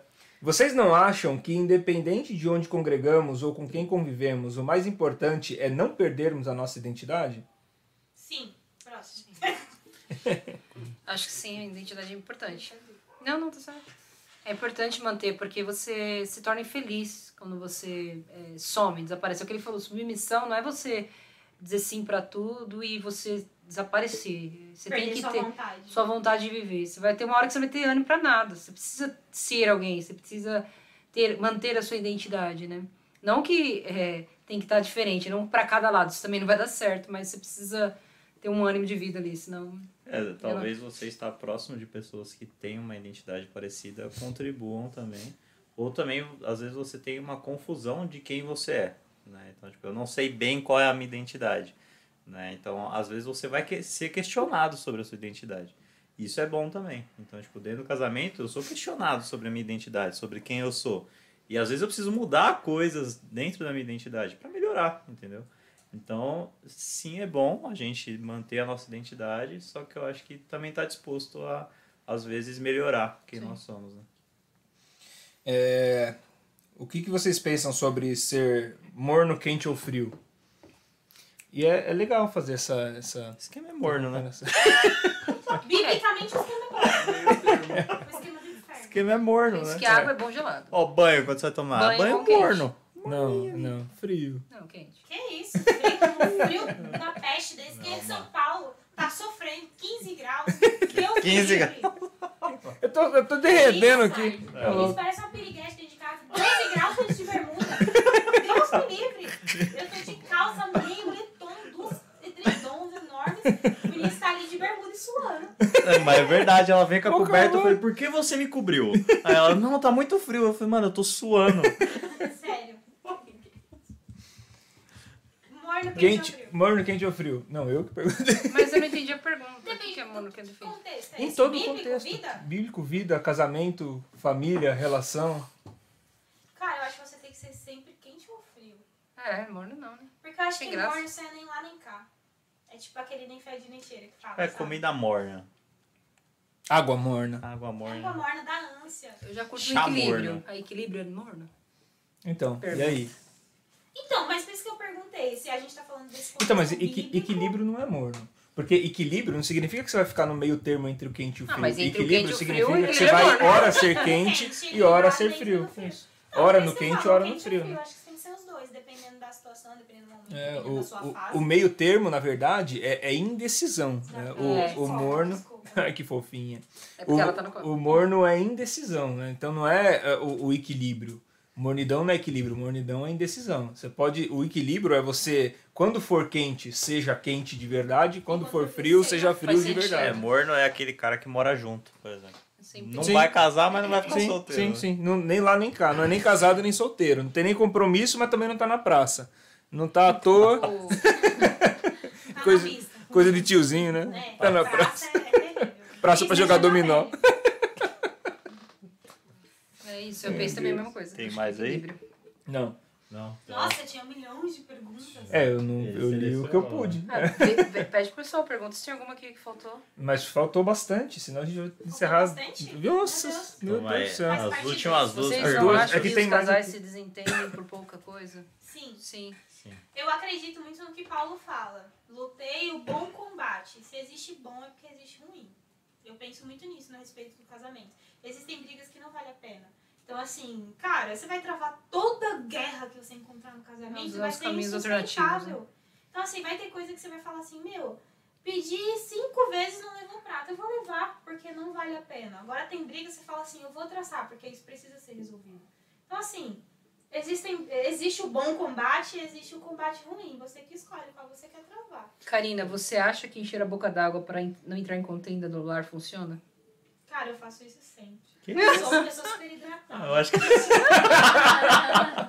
Não, não é sempre, gente. de é 3 a naqueles 6 cinco litros de água por dia. Não, é naqueles cinco minutos. Eu acho que a comunicação é o que resolve. Eu acho que o que te acalma é você mudar de ambiente, você beber uma água, tudo assim, a gente falou na brincadeira, mas eu faço isso sim. Mas eu não faço isso pra resolver o problema, eu faço pra não surtar. Quando eu estiver mais calma, eu sento com ele, converso e aí sim eu resolvo o problema. Eu, eu acho que saber brigar também. Saber brigar é importante. Saber brigar é muito Senão você importante. apanha. Não, senão você ofende o outro, você vai, xinga fala, o outro, toda mano. treta é válida, mas você tem que saber como É, brigar. eu Igual eu você- gosto de brigar. Eu acho que eu igual o que ela disse, que a intimidade, quando você avança, né, você não consegue voltar. E o. E o. A briga é a mesma coisa. Se você avança Se ofendeu uma pontos, vez, aí vai ofender de novo. Você vezes bateu uma vez, você vai bater de novo, entendeu? Vai piorando. Então acho que é saber realmente. Então, a água serve pra não surtar, mas ela não resolve. O ficar calado não resolve o problema. O que resolve é ele ser discutido e ser resolvido. Então, assim, eu tomo aquela água pra me acalmar, pra eu não surtar e não jogar qualquer coisa que eu encontrar na frente nele. Mas passou, eu sento com ele e falo, ó, Vi, a gente precisa conversar, não tá legal isso que aconteceu. E ele faz a mesma coisa comigo. Ele faz mais na hora, assim, que acontece. Você gosta de discutir na hora. Ah, eu gosto de brigar. Eu gosto. de Eu brigar. gosto de Você é brigar. treteiro, você tem cara. não, eu gosto, mas Pra lógico. quem não acredita, assim, escuta isso da boca Não, dele. eu gosto de brigar, mas eu gosto de briga saudável, entendeu? Às vezes nem sempre é saudável, né? Mas é uma parada que a gente, tipo, se alinhou, assim. Então, uma parada de, ai, bater porta, bater gaveta, essas paradas. Mano, esquece Não, não, isso aí. caro. Isso aí vai, vai dar errado, entendeu? Então, tipo, Agora- jogar coisa no chão. Não faça não isso, mano. nada meu por briga. Não vale a pena. Não vale a pena. Não, mas porque é sério, porque é é uma forma de, de abuso, né? É uma forma de É agressão. uma forma de agressão. E isso é igual a Carla falou, uma- vai subindo Vai a escadinha. A escadinha. Vai subindo a escada ali. É e vai tipo, ficando pior, Um né? abismo chamando o outro mesmo, literalmente, né? Você vai rompendo algumas coisas e depois você não vai conseguir. É muito difícil você conseguir voltar. Sim. Então, Você mano, perde a confiança, briga. gera te- medo, Perde o respeito. perde o respeito. Então, briga, briga com vontade mesmo. Então, vai, discute as ideias e O tal. brigar com vontade é falar tudo que você precisa É. falar, não fica guardando, porque o guardar também não resolve. Porque Mas se- sem se gritar, sem ofender, sem jogar, sem bater as coisas e tal. Entendeu? E, e aí você vai aprendendo a discutir. Jesus. E aí você descobre que dá pra brigar, que dá pra discutir na, na relação, sim, sem ter problemas. Entendeu? Tem mais aí? Não, Tem que é duas ali, Tem duas só. Aqui, quê? só que aqui Ah, Só no, duas aqui. Ah. no. Instagram. Ah, tá bom. Então vai. É, Carla, quem é o Rodrigo? Nossa. My husband. Ah, Como, Rod- como ele se definiu aquele dia? Rodrigo. Aquela definição empreendedor nato. Eu acho que ele é uma- ele é uma pessoa É louco. dedicada. Não, Não, sério, a Carla tá respondendo. O Rodrigo acho que é uma pessoa dedicada, extremamente dedicada. Então, se ele pega um negócio, ele é de- dedicado, ele é intenso.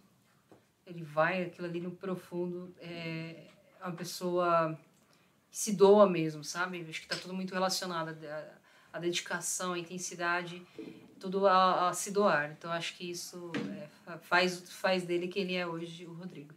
É, é, e uma, uma, uma, eh, o maior foco acho que é isso, ele se doa também pelo outro. Eu já vi ele fazendo umas coisas que você fala assim, meu, por que, que ele fez isso, sabe? Então ele se doa mesmo, tendo, não tendo, ele se doa pelo outro. Eu acho que esse é, é, é, é o Rodrigo. Meu amor. Verdade. Oh, meu Deus. Nosso. Nossa! Oi! Barba na barba. Ai, que horror. que horror. Esse horror foi boa. Meu Deus do céu. Não sei, é isso mesmo? Ah, você que Eu disse. falei. Ah, é nosso, velho. Não, Não, amor. Ah, se o tá. que ela falou a respeito dele. você se conhece. Mais ou menos. Você se conhece isso? É, Se der. Não, é isso é, mesmo. não, é isso eu mesmo, velho. Levantando. Ele é até o extremo, né? Ele é tão intenso até o extremo que eu Não. falo, dá uma segurada aí que Ficar doente. Vai ficar doente. É, Exatamente. eu, eu acho que, tipo, Eu conheci olhando ele num pro... contexto de igreja que ele era tão extremista, tão extremista que ele ficou doente. Eu acho que olhando pro casamento de vocês, tipo, existe equilíbrio porque você tá ali, entendeu? Porque, tipo, ele é muito extremo e você, você é- analisa é. muito a situação. Então você traz o equilíbrio pra parada. E é por isso que funciona. Sim. Né? Antes estava lá, abandonado, magro, com fome. feio, hoje é um feio saudável. Nutrido.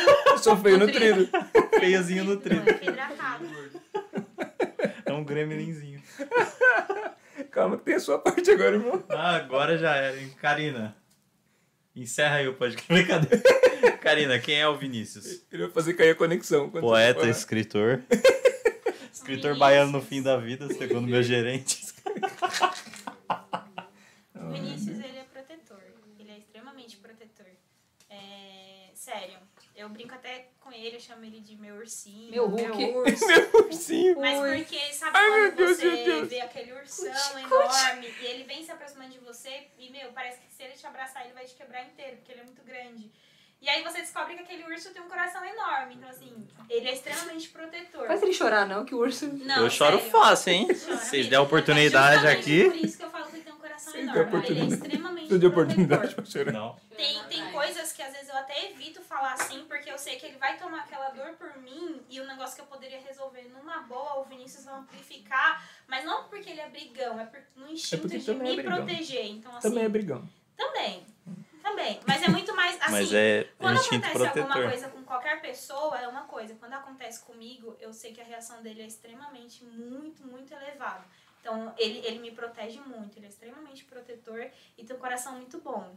Muito, muito, muito. Você pode dar na cara dele agora. Daqui 10 minutos. Eu vou daqui dar 10 tua cara. minutos, você vai falar assim, meu, eu tô precisando de ajuda. Ele vai te ajudar como se nada tivesse acontecido.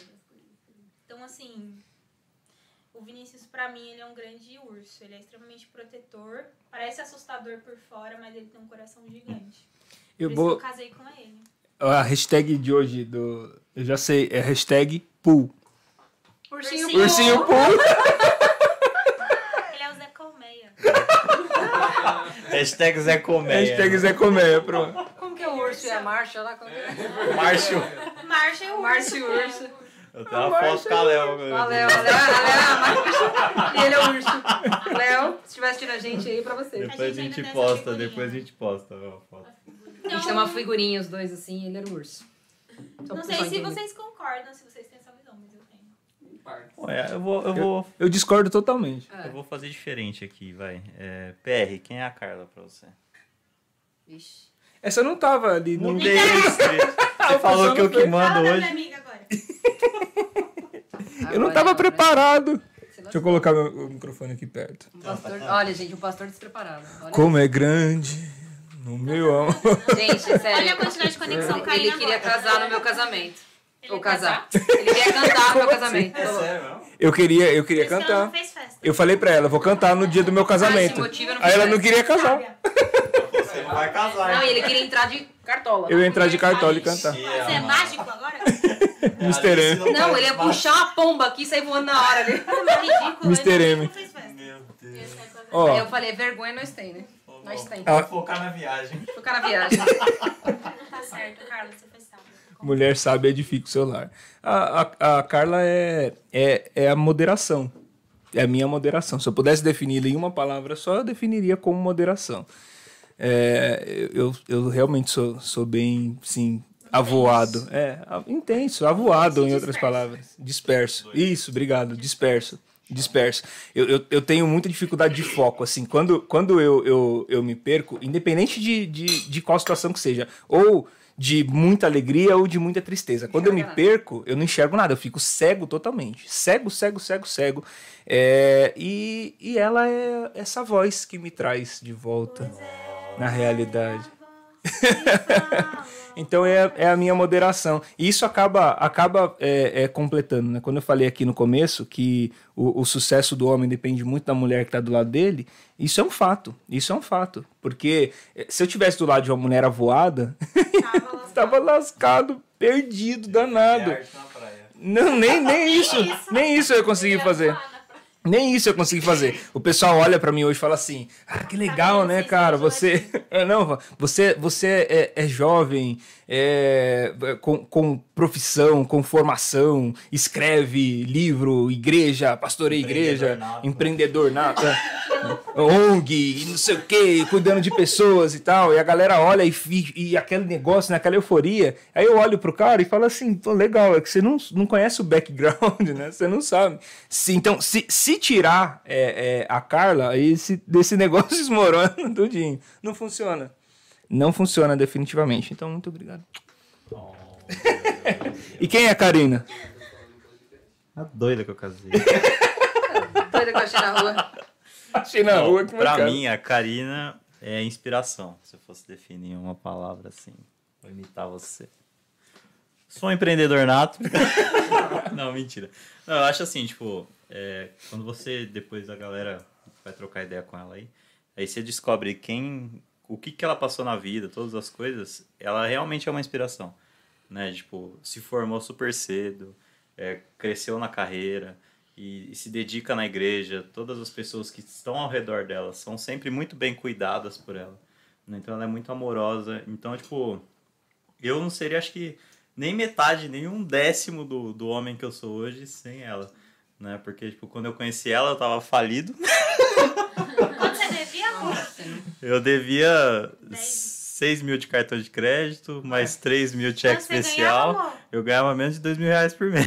Mas você tá bem, conta aí. Eu não ganhava nada, eu tava seis meses sem salário, meu nome tava sujo, eu tava doente. Sou universal. Esse, Eu sou- mas não, isso é verdade, gente. Ele não tá exagerando, Não não. tô brincando, é É verdade. isso mesmo. Não, aí, tipo, mano, aí até um dia que eu não tinha dinheiro pra almoçar. Aí eu catei e eu era muito orgulhoso, né? Então, tipo, meu, a gente saía pra jantar nos lugares da hora e dava presente. Toma cartão de crédito. E enganada. Santander patrocinando, Santander ali dando corte. Até que o Santander falou, acabou.